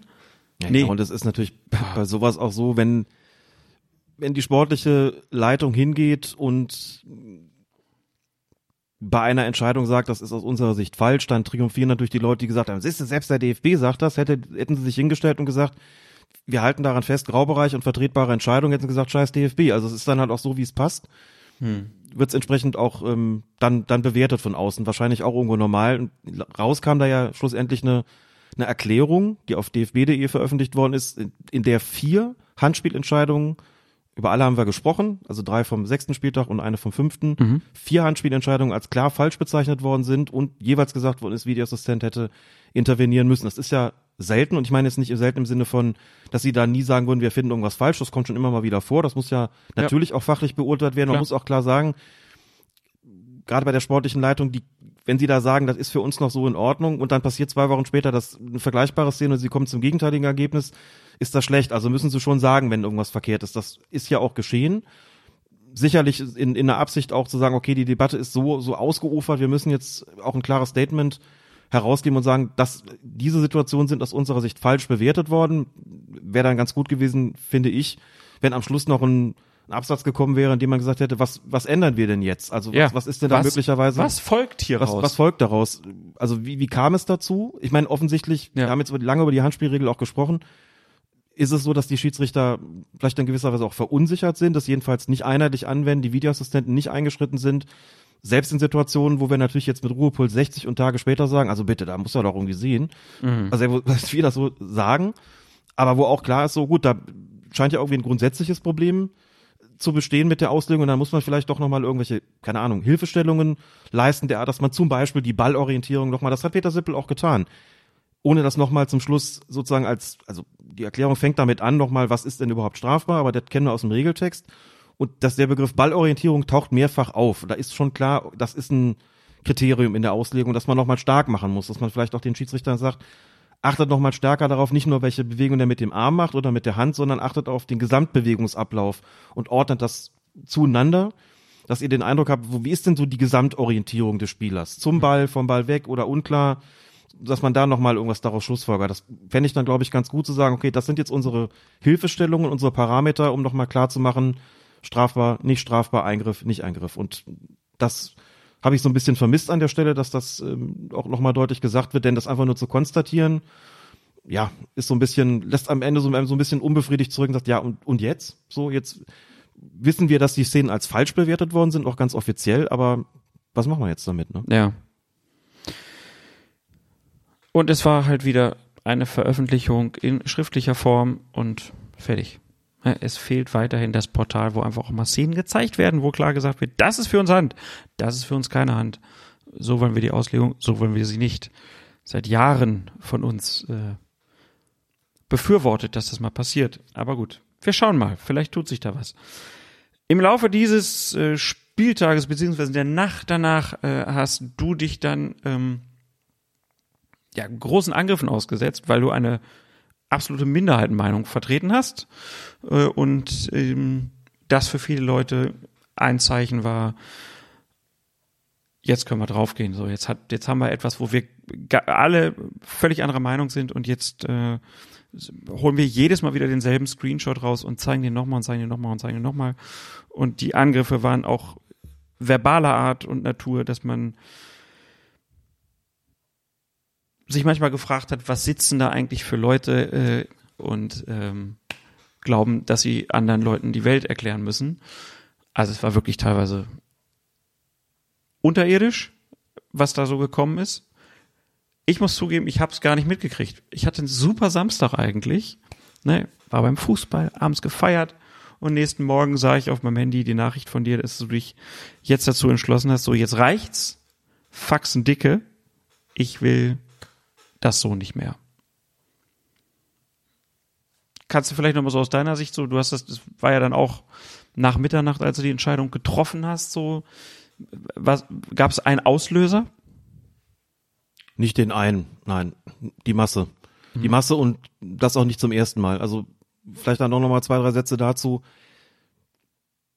Wir betreiben diesen Twitter-Account seit, wie gesagt, etwa zehn Jahren und das ist immer so gewesen, oder zumindest seit vielen Jahren und je mehr Follower dazu kamen, desto mehr natürlich und sicher auch nochmal durch eine gestiegene Bekanntheit kam es immer wieder, da kommt es immer mal wieder dazu, dass Leute sehr heftig reagieren, insbesondere dann, wenn man Entscheidungen während des Spiels schon kommentiert, wo die Emotionen ohnehin noch mal stärker sind, wenn es vielleicht auch entscheidende Situationen sind und nicht, wenn es um Elfmeter ja nein in der 85. Minute geht beim Stand von 4 zu 0. Das war hier natürlich auch völlig anders. Und es hat sich in dieser Saison tatsächlich an einigen Wochenenden immer mal wieder zugetragen, dass eine, eine nicht geringe Anzahl an Leuten wirklich auf uns losgegangen ist.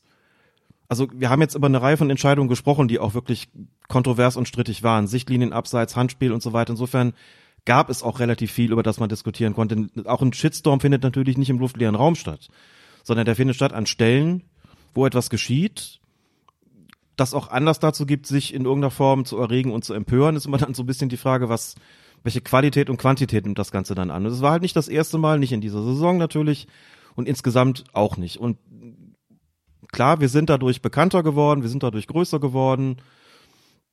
Es hat dazu geführt, dass ich ähm, bei Sky gelandet bin als Schiedsrichter-Experte. Das ist durch Twitter, das muss man alles auch ganz klar dazu sagen. Ich sag auch, das ist trotzdem immer noch ein Kanal, den ich, den wir in unserer Freizeit betreiben, den wir natürlich auch dazu nutzen. Das ist auch alles vollkommen klar. Das gilt, es wäre auch Blödsinn, das in irgendeiner Form zu bestreiten. Aber trotzdem ist das dann natürlich am Ende was, wo man sich hinsetzt, weil wir machen das jetzt nicht für einen Verband, nicht für eine Körperschaft, nicht für ein Unternehmen, nicht für eine Organisation, sondern wir bieten Erklärungen an. Und ich bin persönlich davon überzeugt, dass wir für viele ein Ventil sind. Ein Ventil dahingehend, dass sie bei uns abladen können oder dass sie uns für, für Dinge, für Entscheidungen kritisieren oder ad, im schlimmsten Fall auch, also verbal natürlich nur attackieren können, bei denen sie andere nicht greifen können. Die Schiedsrichter sind für sie nicht zu greifen, der DFB oder die sportliche Leitung ist für sie nicht zu greifen, wir sind für sie zu greifen. Und wir strahlen offensichtlich zumindest so viel Glaubwürdigkeit, Überzeugung, Kompetenz, was auch immer, ich weiß jetzt nicht genau, wie ich es nennen soll, aus, dass Leute sagen, gut, ähm, ihr seid nicht der DFB, auch wenn da viele dann sagen, aber ihr kriegt den doch in den Hintern. Aber ihr, euch können wir greifen. Ihr äh, erklärt vielfach nur, das ist aber, oder redet schön oder was auch immer, was dann da kommt. Jedenfalls, euch können wir greifen. Und ich glaube schon, dass wir da ein bisschen stellvertretend äh, aufs Maul bekommen haben für andere, die sie eben nicht greifen können und für die wir möglicherweise auch der Puffer sind. Und das hat mit Sicherheit eine Rolle gespielt, auch und gerade an dem Abend. Mir war es dann irgendwann ehrlich gesagt einfach zu viel. Es war wie gesagt nicht das erste Mal. Und selbst wenn es immer gelingt, einen erklecklichen Teil der Angriffe auch, sagen wir mal, wenn es wirklich heftig wird, wenn sich es irgendwie wirklich häuft, in gewisser Weise professionell wegzuignorieren, ist es aber immer auch so, und das ist mir schon auch wichtig. Ähm, ich hätte auch einfach sagen können, ich leg das Handy jetzt mal für ein paar Stunden weg und ich ignoriere einfach alles, was in der Zeit kommt. Aber es war unser Anspruch, immer mit den Leuten zu interagieren. Nicht mit denen, die uns beschimpfen oder beleidigen, schmähen und verunglimpfen oder was auch immer, das nicht. Aber es kann ja immer zwischendurch auch noch jemand sein, der gerne sachlich diskutieren will, der ein Argument haben will, der einen guten Einwand hat und bei dem sich lohnt, auch zu diskutieren. Das heißt, das andere, den ganzen anderen Kram muss man sich auch natürlich dann durchlesen. Das bleibt in dem Moment ja gar nicht aus. Und deswegen kam es für mich auch nicht in Frage, das einfach nur zu ignorieren. Ich habe aber gemerkt, dass es natürlich auch angreift. So, es ist, man, man kann vieles, wie gesagt, professionell ignorieren, aber irgendwann ist es dann so, dass man denkt, mein Gott, diese Massivität muss das wirklich sein. Und das, ähm, das muss man vielleicht an der Stelle auch dazu sagen, weil ich das auch häufig gelesen habe. Einzelne, die, die jeweils einzelnen Äußerungen in dem Tweet sind nie das Problem. So, dass jemand sagt, ich habe doch bloß ein Clownsgesicht geschickt, soll nicht gleich löschen. Ja, bitte, das ist es natürlich doch gar nicht. Das Wesen eines Shitstorms besteht daraus, dass du eine Masse von, von Tweets hast innerhalb relativ kurzer Zeit, in der sich einfach alles findet. Von handfesten Beleidigungen und Beschimpfungen über irgendwelche Schmähungen oder solche Sachen wie seid ihr besoffen oder Clownsgesicht oder ähnliches, die für sich genommen, wie gesagt, nochmal nicht dramatisch sind. Aber die, wenn du es in der Masse siehst und natürlich folgen sich die Leute teilweise auch untereinander, muss auch ganz klar sagen, bevor hier ein falscher Eindruck entsteht, sowas kriegst du nicht nur von Hertha-Fans, das kriegst du von ja. Fans so ziemlich aller Vereine, insbesondere der großen Vereine, die mehr Fans haben und damit auch mehr Fans auf Twitter. Das ist natürlich, ganz klar gesagt, kein Hertha-Spezifikum. Den Eindruck möchte ich nicht entstehen lassen. Den Beef hat man schon auch mit anderen, so ist das nicht. So, aber die Massivität, und deswegen ist es auch einfach nur, das war im Prinzip, das waren so die vielen, vielen Tropfen, die das fast wirklich mit, mit Macht zum Überlaufen gebracht haben. Und ich gedacht habe, an der Stelle auch gedacht habe, ich kann jetzt auch für den Moment einfach nicht mehr und möchte mich auch davor schützen, denn du kommst auch gar nicht mehr durch zu denen, die vielleicht wirklich ernsthaft diskutieren wollen. Hab gesagt, da muss jetzt erstmal der Stecker gezogen werden. Ob auf Dauer oder vorübergehend, das weiß ich vielleicht noch gar nicht. Aber es war in dem Moment, dass ich gedacht habe, nein, das ist jetzt wirklich einfach mal, es reicht jetzt, muss mir das auch nicht also an der Stelle nicht mehr, nicht mehr alles gefallen lassen sozusagen. Mhm. Und da war auch eine Grenze in dem Moment einfach überschritten. Weil wir beide kennen uns ja jetzt auch schon eine ganze Zeit. Wir machen das ja auch schon eine ganze Zeit zusammen. Und äh, wir haben uns ja bewusst auch, jetzt haben wir vorher schon erzählt, bisschen früher getroffen, um auch erstmal so ein bisschen so zu reden, was so passiert ist. Und äh, ich glaube, ich habe dich noch nie so angespannt und kaputt erlebt, mhm. wie jetzt gerade. So, also ne, falls jetzt irgendwer vielleicht auch so denkt, naja, der stellt sich nur an, weil es jetzt gerade die ersten sechs Spieltage schwer war, sondern mhm. äh, es ist jetzt einfach so ein Abnutzungsprozess dann auch einfach gewesen, der so die Nerven halt auch angreift und äh, aufs Gemüt geht, ne? wo, wo man ja auch, ne, du hast das ja klar erklärt, so, dass du gesagt hast, ey, ich weiß, dass nicht alle so sind. Ich weiß, dass das nur eine vermeintlich kleine Zahl ist von diesen 50.000 Followern, die wir da haben. Oder Hörerinnen und Hörern.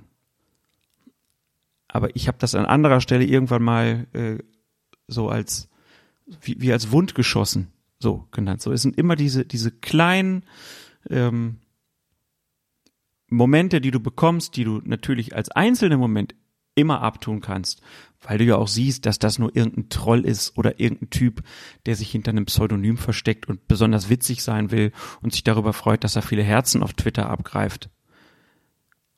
Aber halt die Masse ne? und auch die Geschmacklosigkeit, die dann so dahinter steckt, die war es dann, die dann bei dir auch dazu geführt hat, muss ich mir das eigentlich noch antun. Und die Masse eben nicht nur an dem Tag, sondern eben nicht nur zum ersten Mal. Und ich kann, ich weiß, wie angreifbar man sich auch damit macht, wenn man so darüber spricht, weil es natürlich viele Leute gibt, die sagen, erstens, heul nicht rum. Ja, klar. Wenn jetzt, auch wenn sich das irgendwelche von Ja. diesen Leuten anhören, werden sie auch sagen, Ja, klar. komm, was stellt er sich denn so an? Er hat doch Erfolg gehabt. Er ist doch bei Sky. Er hat doch die Kolumne. Er hat doch die Kontakte. Äh? Telefoniert mit Dennis Eitekin, hat er doch vorhin erzählt. So, was stellt er sich denn an? Muss man doch abkönnen. Und da denke ich halt immer an diesem Punkt, nee, wa- warum, warum muss ich das abkönnen? So, also, warum musst du irgendwie etwas aushalten, wo irgendjemand sich eine Pseudogrenze sozusagen denkt, weil, naja, die wird ja weiter nach hinten verschoben, weil, keine Ahnung, er verdient ja irgendwie Geld dran oder er ist populär dadurch oder so und dadurch muss er dann mehr aushalten. So, da, das ist so ein Bereich, den ich einfach auch nach Jahren bei Social Media einfach nicht nachvollziehen kann. Ich mag auch Häme, also ich bin auch hämisch anderen gegenüber. Aber ich denke dann in bestimmten Momenten auch darüber manchmal nach und lösche auch mal Tweets oder ich entschuldige mich für bestimmte Sachen, weil ich einfach merke, okay, warst du drüber? Und man lernt ja eigentlich auch. Und bei vielen Leuten habe ich das Gefühl, die wollen gar nicht lernen. Die wollen einfach in ihrer Blase da möglichst viel abgreifen, möglichst ihre eigene Meinung so durchdrücken, jemand anders bloßstellen, blank schießen und sich dann am nächsten Tag am liebsten noch darüber freuen, dass der sich jetzt abgemeldet hat. Und dann kann man ihn ja immer noch klein machen. Also wie viele Leute sich hinterher auch noch mit uns beschäftigt haben, äh,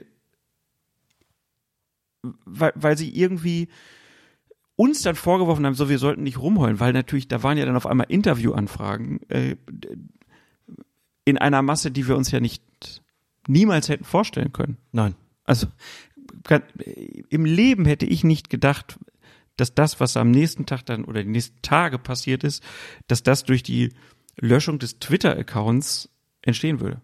Wirklich nicht. Ich hätte, ich schwöre drauf, ich hätte mir das niemals träumen lassen. Und das war auch nicht das Ziel und das sei an der Stelle auch nochmal Ja, genau. klar gesagt. Es ist vollkommen Als klar, ob dass wir uns vorher hingesetzt hätten und Nein, gesagt nein. hätten, so, wenn das nächste Mal was passiert, dann löschen wir das. Wir haben darüber nicht Nein. in dieser Form gesprochen. Niemals. Aber mir ist es schon wichtig, das trotzdem das auch nochmal zu sagen, denn da entstehen dann relativ schnell die kuriosesten Theorien. Warum man das gemacht hat, vielleicht auch so nach dem Motto, wenn sie sich löschen, dann kriegen sie Zuspruch und dann tut's auch mal wieder gut und dann Genau, wer meldet sich denn? Der Deutschlandfunk, da hat der Rese doch mal gearbeitet. Sky, da arbeitet doch der Feuerherd. Ah ja, da rufen sie ihre Medienkumpels an und so. Ich habe niemanden kontaktiert. Niemanden. Niemanden. Hab komm, berichtet mal drüber. Mach mal, mach mal was. Nix. Nein. Kam alles dann so und das war wirklich, ich sag's nochmal, unglaublich überraschend. Und aber doch nochmal, weil es mir wirklich wichtig ist, wir halten unsere Nase in den Wind, Ja. dann muss man auch ertragen können, wenn jemand dagegen, dagegen pustet. Völlig klar, haben wir auch immer, immer ertragen, war immer klar, dass das so ist. Wir erklären sehr viel. Es ist teilweise sicher auch so, dass es schon schwierig ist, einfach die Dinge nur, nur zu erklären. Und dafür gibt's dann schon Kritik, aber das ist ja unstrittig, dass wir natürlich auch oft dann sagen, ob wir das, wie wir die Entscheidung entsprechend bewerten. Ich empfinde es als, aber das sage ich jetzt auch wirklich nur, nur am Rande, ähm, als ungerechtfertigte Einschätzung, dass wir immer nur die Schiedsrichter schützen. Weiß aber auch gleichzeitig, wenn das so das Gefühl ist, dann ist es sehr schwer dagegen anzukommen, indem man sagt, pass mal auf, ich zeig dir jetzt mal diverse Beispiele an Tweets oder an Artikel oder an Auftritten bei Sky, wo, eine, wo ich eine Entscheidung als falsch bezeichnet habe. Ist auch, das, das kann man gut vergleichen mit der Bewertung des Videobeweises. Ja. die, du kannst alle Statistiken auswerten, wie viel der Videobeweis positive Auswirkungen hat. Bei allem, was natürlich Torjubel und so weiter angeht, das ist, ist ein ganz anderes Thema. Aber wenn du jetzt einfach sagst, so Regelauslegung, klare Fehler und so weiter, dann hat der Videobeweis natürlich Vorteile. Die kannst du nachweisen. Für viele Leute überhaupt nicht mehr zu erreichen, weil es einfach so ein rotes Tuch ist mit so vielen Fehlentscheidungen aus ihrer Sicht. Ähm, und ich, ich glaube, das ist dann auch so das Bild, was bei Colinas Erben so, ne, wo dann, dann gesagt wird, ja klar, verteidigen sie ja wieder. Ne, verteidigen sie ja wieder. Und viele verstehen ja auch immer noch nicht, das habe ich auch wieder gemerkt, dass es nicht immer heißt, dass wir der Meinung dieser Regelauslegung sind, dass wir sagen, ja, ist alles richtig, sondern der Punkt ist, gucken einfach mal drauf, wie hat sich das zugetragen und versuchen das zu analysieren und versuchen zu ergründen, warum die Entscheidung so gefallen ist, wie es zu dieser Regelauslegung gekommen ist. Für viele kommt das gar nicht an, sondern sie, sie denken dann, hm, das ist jetzt aber äh, natürlich wieder in Schutz nehmen. Und viele ist natürlich wieder auch so gemeint, dass ich glaube, dass der große Großteil, äh, vor allen Dingen unserer Hörerinnen und Hörer, wenn wir das hier jetzt so erklären, da werden viele auch, ja, wissen wir doch alles. Haben wir schon hundertmal gehört von euch, brauche doch nicht nochmal erklären, ne? Aber der Eindruck, der auf Twitter dann war, war halt oft so, ja, äh, das verstehen doch nicht viele oder einige wollen es auch nicht verstehen, ähm, weil sie schon ein, eine vorgefertigte Meinung haben. Ja, und vielleicht war Twitter dann auch einfach das falsche Medium. Ja, man muss halt einfach verkürzen und man kann nicht an jeder Stelle immer dazu schreiben, aus meiner Sicht oder nach meinem Dafürhalten. Mache ich schon sehr häufig, Ja, weil ich auch weiß, was es verändert, wenn man das dazu schreibt, weil damit klar ist, das ist jetzt eine persönliche Einschätzung. Und wenn man das weglässt, wie in dem Fall dieses Tweets zu Hertha Leverkusen übrigens auch, dann ändert auch das schon an der Stelle was. Es ist, ähm, aber nochmal, also dass da Gegenwind kommt, wirklich so überhaupt kein Problem. Auch nicht mit emotionaler Kritik, auch nicht mit unsachlicher Kritik. Das ist alles nicht das Ding. Es war einfach so, also die Häufung, das ist vielleicht, wie gesagt, wie, also wenn es dann mehr Follower werden, dann steigt die Wahrscheinlichkeit auch. Man kann immer noch sagen, Leute, jetzt sind 200 gewesen, jo. Ist nicht schön, aber das ist doch eine Minderheit. Ist alles richtig. Kann aber jedem einfach nur mal sagen, wenn er dann wirklich mal da in dem Zentrum steht und auch nicht nur einmal, dass ähm, man wird wirklich dann irgendwann so ein bisschen, bisschen wundgeschossen, das stimmt schon, dann ist es irgendwann auch mal zu viel. Und ich sage das nicht leichtfertig so, weil das, ähm, weil ich das alles, worüber wir jetzt gesprochen haben, auch weiß mit dem, wozu es geführt hat, auch mit Sky und dass das alles komfortabel ist und dass es Kontakte beschert, ist alles, alles vollkommen richtig. Und rechtfertigt trotzdem nicht sowas, was da passiert ist. Mir ist an der Stelle noch wichtig, ich habe es im Deutschlandfunk im Interview gesagt und möchte es auch hier nochmal betonen. Wir sind hier ein Schiedsrichter-Podcast und sprechen über Fußballthemen. Und dennoch muss man sagen, das war jetzt ziemlich unangenehm. Und trotzdem ist es mir wichtig zu sagen, das, was wir da jetzt abbekommen haben oder was ich da jetzt abbekommen habe, das passiert Leuten, die in gesellschaftlich deutlich relevanteren Bereichen aktiv sind, die sich mit der, die sich mit der Corona-Pandemie beschäftigen, wie Christian Drosten beispielsweise, mit Rassismus, mit Sexismus, mit Antisemitismus, mit Homophobie. Wenn die so einen Shitstorm abkriegen und die kriegen das regelmäßig ab und das sind wirklich auch politische Gegner, die das tun und die einen fertig machen können. Das hat noch eine ganz andere Relevanz. Das möchte ich einfach betonen, damit nicht der Eindruck entsteht, ihr nehmt das alles viel zu wichtig. Es geht hier um Fußball, das muss man dazu sagen. Das war unangenehm, das war doof, das war auch, was ich gesagt ich habe erstmal keine Lust mehr auf der Plattform, auf der Plattform irgendwie da noch was noch zu agieren, aber es gibt einfach deutlich wichtigere Dinge. Vielleicht auch angesichts des großen Medieninteresses, da hat es verschiedentlich auch schon Äußerungen gegeben, die gesagt haben, wenn das mal in der Form so käme, wenn Leute betroffen wären, bei denen das wirklich wichtig ist. Absolut. Das konnte ich absolut nachvollziehen. Klar, das, das, ist auch gar keine, verstehen. gar keine Frage. Ne? Also wir, wir haben ja diese Angriffe jetzt erlebt, weil wir uns dafür entschieden haben, für Schiedsrichter äh, oder aus Schiedsrichtersicht Erklärungen zu suchen, äh, Regeln zu erklären und so. Ne? Und es werden Leute einfach angegriffen, weil sie weiblich sind, weil sie schwul sind, weil sie lesbisch sind, weil sie trans sind, weil sie ein Kopftuch tragen, was auch immer. So die haben noch nicht mal die Möglichkeit, sich für oder gegen etwas zu entscheiden. So, die werden erstmal als Person angegriffen. Das ist alles viel schlimmer so. Und diese Leute sollten natürlich auch viel mehr die Bühne kriegen, die wir da jetzt bekommen haben. So, ne? Aber äh, trotzdem, wenn dann jemand anruft und äh, Fragen stellt, dann ist es auch schwer zu sagen, so, nee, melde dich doch mal bei dem, der hat's viel schlimmer als ich, so, also klar, aber Und vielleicht aber auch noch, weil es Ja. noch mal wichtig ist, äh, wenn die Leute, die zuhören, wissen das, aber trotzdem ist es mir dem Kontext noch mal wichtig. Du hast es gerade auch noch mal gesagt. Wir nehmen hier die Schiedsrichterperspektive ein.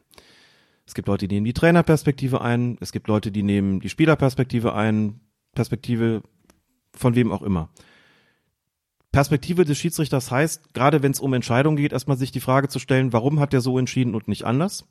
Im zweiten Schritt dann auch die Frage zu stellen, was richtig oder was falsch, klar. Aber aus dieser Sicht wird argumentiert und natürlich aus einer Empath Empathie heraus. Ich habe doch nie einen Hehl daraus gemacht, so ist ja unsere Rollenverteilung auch hier.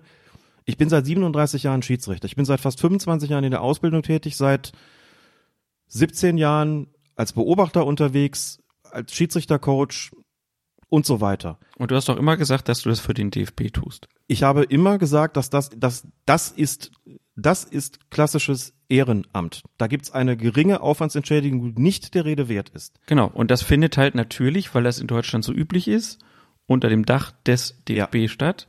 Ne? Aber das nicht für den DFB immer, sondern Ja. ne, es ist unter dem Dach des DFB. Haben aber auch tausendmal, glaube ich, erzählt. Haben wir tausendmal erzählt. Es ist auch immer, es ist nie ein Geheimnis gewesen. Es hat bei NTV, das ist mir überhaupt jetzt erst aufgefallen, jahrelang war ein Kasten, so ein Kasten mit so einer Kurzbio von mir. Da stand immer drin, Schiedsrichter seit 85, Ausbilder und so weiter, damit auch klar ist, äh, eigentlich war das ja immer dazu gedacht, der hat diesen Schiedsrichter-Hintergrund, das ist sein fachlicher Hintergrund und aus dieser Perspektive ist dieser Text auch geschrieben. Das ist ja gerade, mache ja gerade keinen Hehl draus, sondern versuche gerade deutlich zu machen, aus daher komme ich und deswegen, also um es ein bisschen verkürzt zu sagen, bin ich sozusagen befugt oder habe ich die Kompetenz oder was auch immer, jetzt mich dazu zu äußern. Das war ja nie ein Geheimnis. Auch bei Sky ist es nie ein Geheimnis gewesen. Und wenn dann, wenn dann gefragt wird, ja, aber es kann denn so jemand unabhängig urteilen? Und wenn er das, also ist ja gar nicht so richtig kritisch dem DFB gegenüber. Also ich meine, wenn man sich die Frage jetzt stellt, welche Nachteile mir da entstehen könnten, also in dem Sinne, dass jetzt irgendjemand äh, vom Deutschen Fußballbund sagen würde, ist uns jetzt irgendwie zu kritisch oder was auch immer. Welche Möglichkeiten hätten sie, mich vom Amt des Beobachters zu entbinden oder vom Amt des Lehrwarts? Also bitte, das ist, das ist be- begründet keine Abhängigkeit, Ja. die irgendwie existenziell wichtig für mich wäre, insbesondere nicht mit Blick auf meine berufliche, mein berufliches Dasein. Kann ja auch mal rumfragen, wie viele Leute gerne Schiedsrichter Lehrwart sind. Ja, das äh, abgesehen davon dann auch noch. Also um das auch mal nochmal deutlich zu sagen, ähm, das habe ich nicht verstanden, diesen, diesen Einwand, der auch medial vorgebracht worden ist. Das ähm, habe ich den Betreffenden auch versucht deutlich zu machen. Er hat auch selber konstatiert in dem Artikel, völlig zutreffend, es besteht keine, ähm, also diese, diese Form von Abhängigkeit nicht, aber es könnte ja sein, dass man beim DFB was dagegen hat und dann, ne? Also es ist dann immer so ein bisschen, ja, vielleicht auch suggestiv. Und die Frage der Unabhängigkeit, also na gut, wenn ich den fachlichen Hintergrund nicht hätte, dann könnte ich es wahrscheinlich auch schlechter beurteilen. Also dieser fachliche Hintergrund, also diese, diese Tätigkeit als Beobachter, als Schiedsrichter, als Coach, als vor allen Dingen als Schiedsrichterlehrer bringt mich ja dazu, deine Expertise zu haben. Also schadet nicht, sondern nutzt in dem Fall und weil Eine ich auch dauerhafte gefragt worden bin, Fortbildungsmaßnahme sozusagen. Genau. Und wenn, als ich gefragt worden bin, dann, und warum bist du da manchmal so milde in deinem Urteil, habe ich gesagt, das haben, auch daraus habe ich nie einen Hehl gemacht. Das sind immer noch auch irgendwo meine Kollegen. Ich kann, meine Schiedsrichterkollegen, natürlich kann ich das fachlich beurteilen und immer noch sagen, da ist ein Fehler gemacht worden, aber mich interessiert es auch als Schiedsrichter immer, warum dieser Fehler gemacht worden ist. Wenn ich einen Schiedsrichter beobachte und gebe dem den Punktabzug für den Fehler, den er gemacht hat, und natürlich kriegt der den, dann bespreche ich aber doch mit ihm im Coaching, dann sage ich auch ganz deutlich, aus meiner Sicht, das ist eine falsche Entscheidung gewesen, aus diesen und jenen Gründen. Dann überlegen wir mal, wie konnte es dazu kommen? Was kann man anders machen, um mir auch eine Hilfestellung zu geben, wie er es besser machen kann? Völlig logisch, völlig normal, völlig selbstverständlich und diese Perspektive übertrage ich auch dementsprechend. Finde das in keiner Weise anrüchig und habe mich deswegen auch ein bisschen gewundert, dass da so ein bisschen versucht wurde, ein Compliance-Problem draus zu stricken, bis hin dann zu dem der üblichen Nummer, dann ist er auch noch Bayern-Fan. Ja. Ich habe im Gespräch diverse Beispiele genannt für Schiedsrichterentscheidungen zugunsten der Bayern, die ich für falsch gehalten habe und die ich auch öffentlich so benannt habe. Und da muss ich trotzdem lesen, insbesondere bei Spielen gegen die BVB wird es ja wohl schwierig sein. Also dann hätte ich das gerne mal, mal aufgeschlüsselt und bestimmt gibt's Entscheidungen, wo ich gesagt habe, doch, das kann man so machen, aber nicht aus der Perspektive des Bayern-Fans. Und habe auch gesagt, abschließend dazu, meine Verbundenheit mit dem Schiedsrichterwesen, und ich bin es wie gesagt seit 37 Jahren, ist ganz erheblich größer und nimmt in meinem Leben einen ganz anderen Stellenwert ein und viel mehr Raum als die Sympathie für irgendeinen Fußballverein. Und das möchte ich an der Stelle auch nochmal betonen. Und wenn sich Leute nicht vorstellen können, dass das so ist, kann ich das nachvollziehen, weil sie keine Schiedsrichter sind. Aber sowas gibt es. Tja, vielleicht hätte man dann weniger Boulevardesk mit Fragezeichen erarbeiten sollen und sich doch ein bisschen mehr in den Podcast reinhören. Dann hätte man auch gehört, dass wir den DFB hier schon zigfach deutlich angegangen sind. Nicht nur heute, sondern auch in vielen, vielen älteren Folgen. Und ja, für alle, die vielleicht das erste Mal reinhören und noch nicht so genau wissen, woran sie sind, es ist weiterhin so, wir machen die Regel nicht, wir versuchen sie nur zu erklären, zu erläutern. Und deshalb sind wir zwar irgendwie Blitzableiter, aber im Prinzip dann auch immer der falsche Empfänger für die Kritik an den Regeln oder an dem wir die Schiedsrichter sind, weil damit haben wir eigentlich nichts zu tun, auch wenn wir das natürlich beobachten. Und unser Job war, oder das, was heißt unser Job? Also klar, für dich ist es auch Job, aber äh, der, der Ursprungsgedanke war immer, dass wir gesagt haben, dass wir Erklärungen anbieten, eine begründete Meinung anbieten und äh, uns aber jetzt nicht als unumstößliche Bewertungsinstanz begreifen. Ja, und deswegen diskutiert der oder deswegen diskutieren wir ja auch gerne mit anderen. Haben wir auch auf Twitter früher gemacht. Viel diskutiert, haben auch viele hinterher geschrieben, ne, dass wir uns so äh, gesehen haben und äh, eine sachliche Auseinandersetzung haben wir immer geschätzt, sind für Gegenargumente offen. Auch heute, ne? Wer jetzt sagt, nee, das, was er heute geschrieben hat, äh, gesagt hat, sehe ich total anders, schreibt's uns. Fließt immer mit ein. Kein Problem. Ne, ist immer willkommen und wir hatten ja auch schon oft den Fall, dass wir am Anfang der Sendung nochmal gesagt haben, so, zur letzten Sendung müssen wir noch das und das nochmal sagen, weil da haben wir die und die Rückmeldung gekriegt und das stimmt natürlich, das ist anders. Also, ja, ne, für viele ist das jetzt eine, eine, eine lange Wiederholung, die wir jetzt hier ähm, nochmal nach zwei Stunden 17 machen, aber vielleicht war es auch äh, hier in der 120. Folge einfach nochmal dran, das jetzt auch nochmal so, so klarzustellen gerade weil ähm, die äh, ja die Diskussion und auch die Aktion, die dann mit der Löschung folgte und die Reaktion darauf äh, im Nachgang dann halt auch ja einfach so groß waren, das was wir heute mal besprechen wollten. So, jetzt hast du im Hintergrund schloss sich gerade hier der, der Rollladen. Vielleicht ist das auch ein Zeichen für uns, Alex, nach fast zweieinhalb Stunden für heute dann einfach mal Schluss zu machen. Auch wenn wir natürlich äh, noch ein paar Sachen zum äh, siebten Spieltag haben. Wir haben auch noch Hörerfragen und aber Machen wir beim nächsten Mal. ja, also ich bin für heute dann auch durch, ne, fand auch jetzt die letzte Diskussionsrunde. Ähm, nachher wird man dann da wieder nochmal irgendwo äh, nachdenken und da und denken, was habe ich denn da gesagt? Hätte ich das mal anders sagen sollen? Aber gut. Vielleicht ist auch einfach mal gut so, dass wir es einfach mal jetzt so rausgesprochen haben, wie wir es jetzt so hier aus unserer Sicht haben. Natürlich äh, gibt's da bestimmt viel äh, dran zu bekritteln, aber gerne her damit, gerne mit euren Fragen äh, an uns. Es gibt noch genug Wege, uns zu erreichen und gerade wenn es sachlich ist, dann immer ganz besonders gerne. Und in der nächsten Episode sprechen wir dann auch natürlich über, was haben wir denn offen gelassen? Siebter Spieltag, Gladbach gegen Leipzig, Patrick Ittrich und seine Äußerungen und das Transparent und so. Aber ich glaube, das würde mich heute überfordern, das noch zu besprechen, wenn ich ehrlich bin. Mich auch.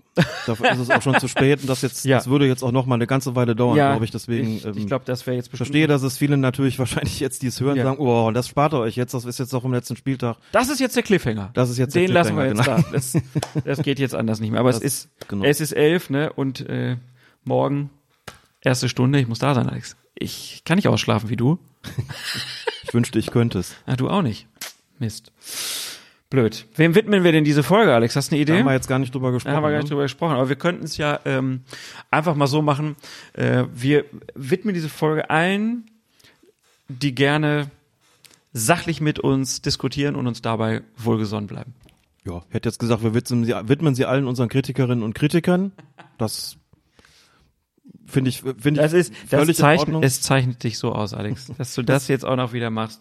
Nein, davon, davon lebt das Ganze ja auch. Und es ist, also Trotzdem, ich hätte es jetzt heute nicht so gesagt, aber natürlich schließe ich mich dieser Widmung an. Wir wollen auch gar nicht, gar nicht verschweigen, das ist jetzt auch ein bisschen zu kurz. Es hat, also nochmal, das war ja nicht, nicht so ge geplant, dass dann irgendwie so nach dem Motto, welche Reaktionen mögen da kommen, werden die Medien Interesse haben. Also ich habe ehrlich gesagt damit gerechnet, klar wird es in der Twitter-Community Reaktionen darauf geben, aber mit dem Medialinteresse habe ich nicht gerechnet und wir haben es auch nicht, wir haben es nicht befeuert, also bitte. Und gleichzeitig hat es natürlich auch Zuspruch gegeben. Andere wäre auch sehr enttäuschend gewesen, über den wir uns sehr gefreut haben. Das ähm, vollkommen klar. Es hat auch viele gegeben, die gesagt haben, endlich sind sie weg auf Twitter, die Besserwisser, die Stänkerer, die, nee, Stänkerer hat keiner gesagt, aber die Schiedsrichterverteidiger, die DFB-Arschkriecher und was auch immer, das, ähm, und das auch nicht, nicht in geringem Maße. Aber dann muss man sagen, gut, dann hält man sich auch so ein bisschen vielleicht daran fest, dass man guckt, wer meint's denn gut? Ja. Auch so mit, mit Argumenten wie, ach, hab viel gelernt, immer, immer gerne mit euch diskutiert und möchte das auch auf anderer Ebene dann weiterhin tun. Also, ist doch klar, dass es nicht einmütig ausfällt, sondern dass es dann das eine wie das andere gibt. Genau. Aber ich bin jetzt auch äh, ganz zufrieden damit, dass jetzt die Entscheidung erstmal so getroffen ist. Äh, ich hoffe, du erholst dich jetzt ein bisschen in der Länderspielpause. Ähm, waren, glaube ich, sehr anstrengende Tage. Und dann hoffe ich, dass wir uns ganz bald wieder treffen. Genau. Gerne wieder vorher schön essen. Oh ja. und ähm, dann gerne auch äh, weiter diskutieren. Alex, hab vielen Dank wie immer. War mir eine große Freude und euch ähm, allen Zuhörerinnen und Zuhörern vielen Dank fürs Interesse. Empfehlt uns gerne weiter. Bei Fragen meldet euch und ähm, in diesem Sinne, macht's gut. Bis zum nächsten Mal. Tschüss.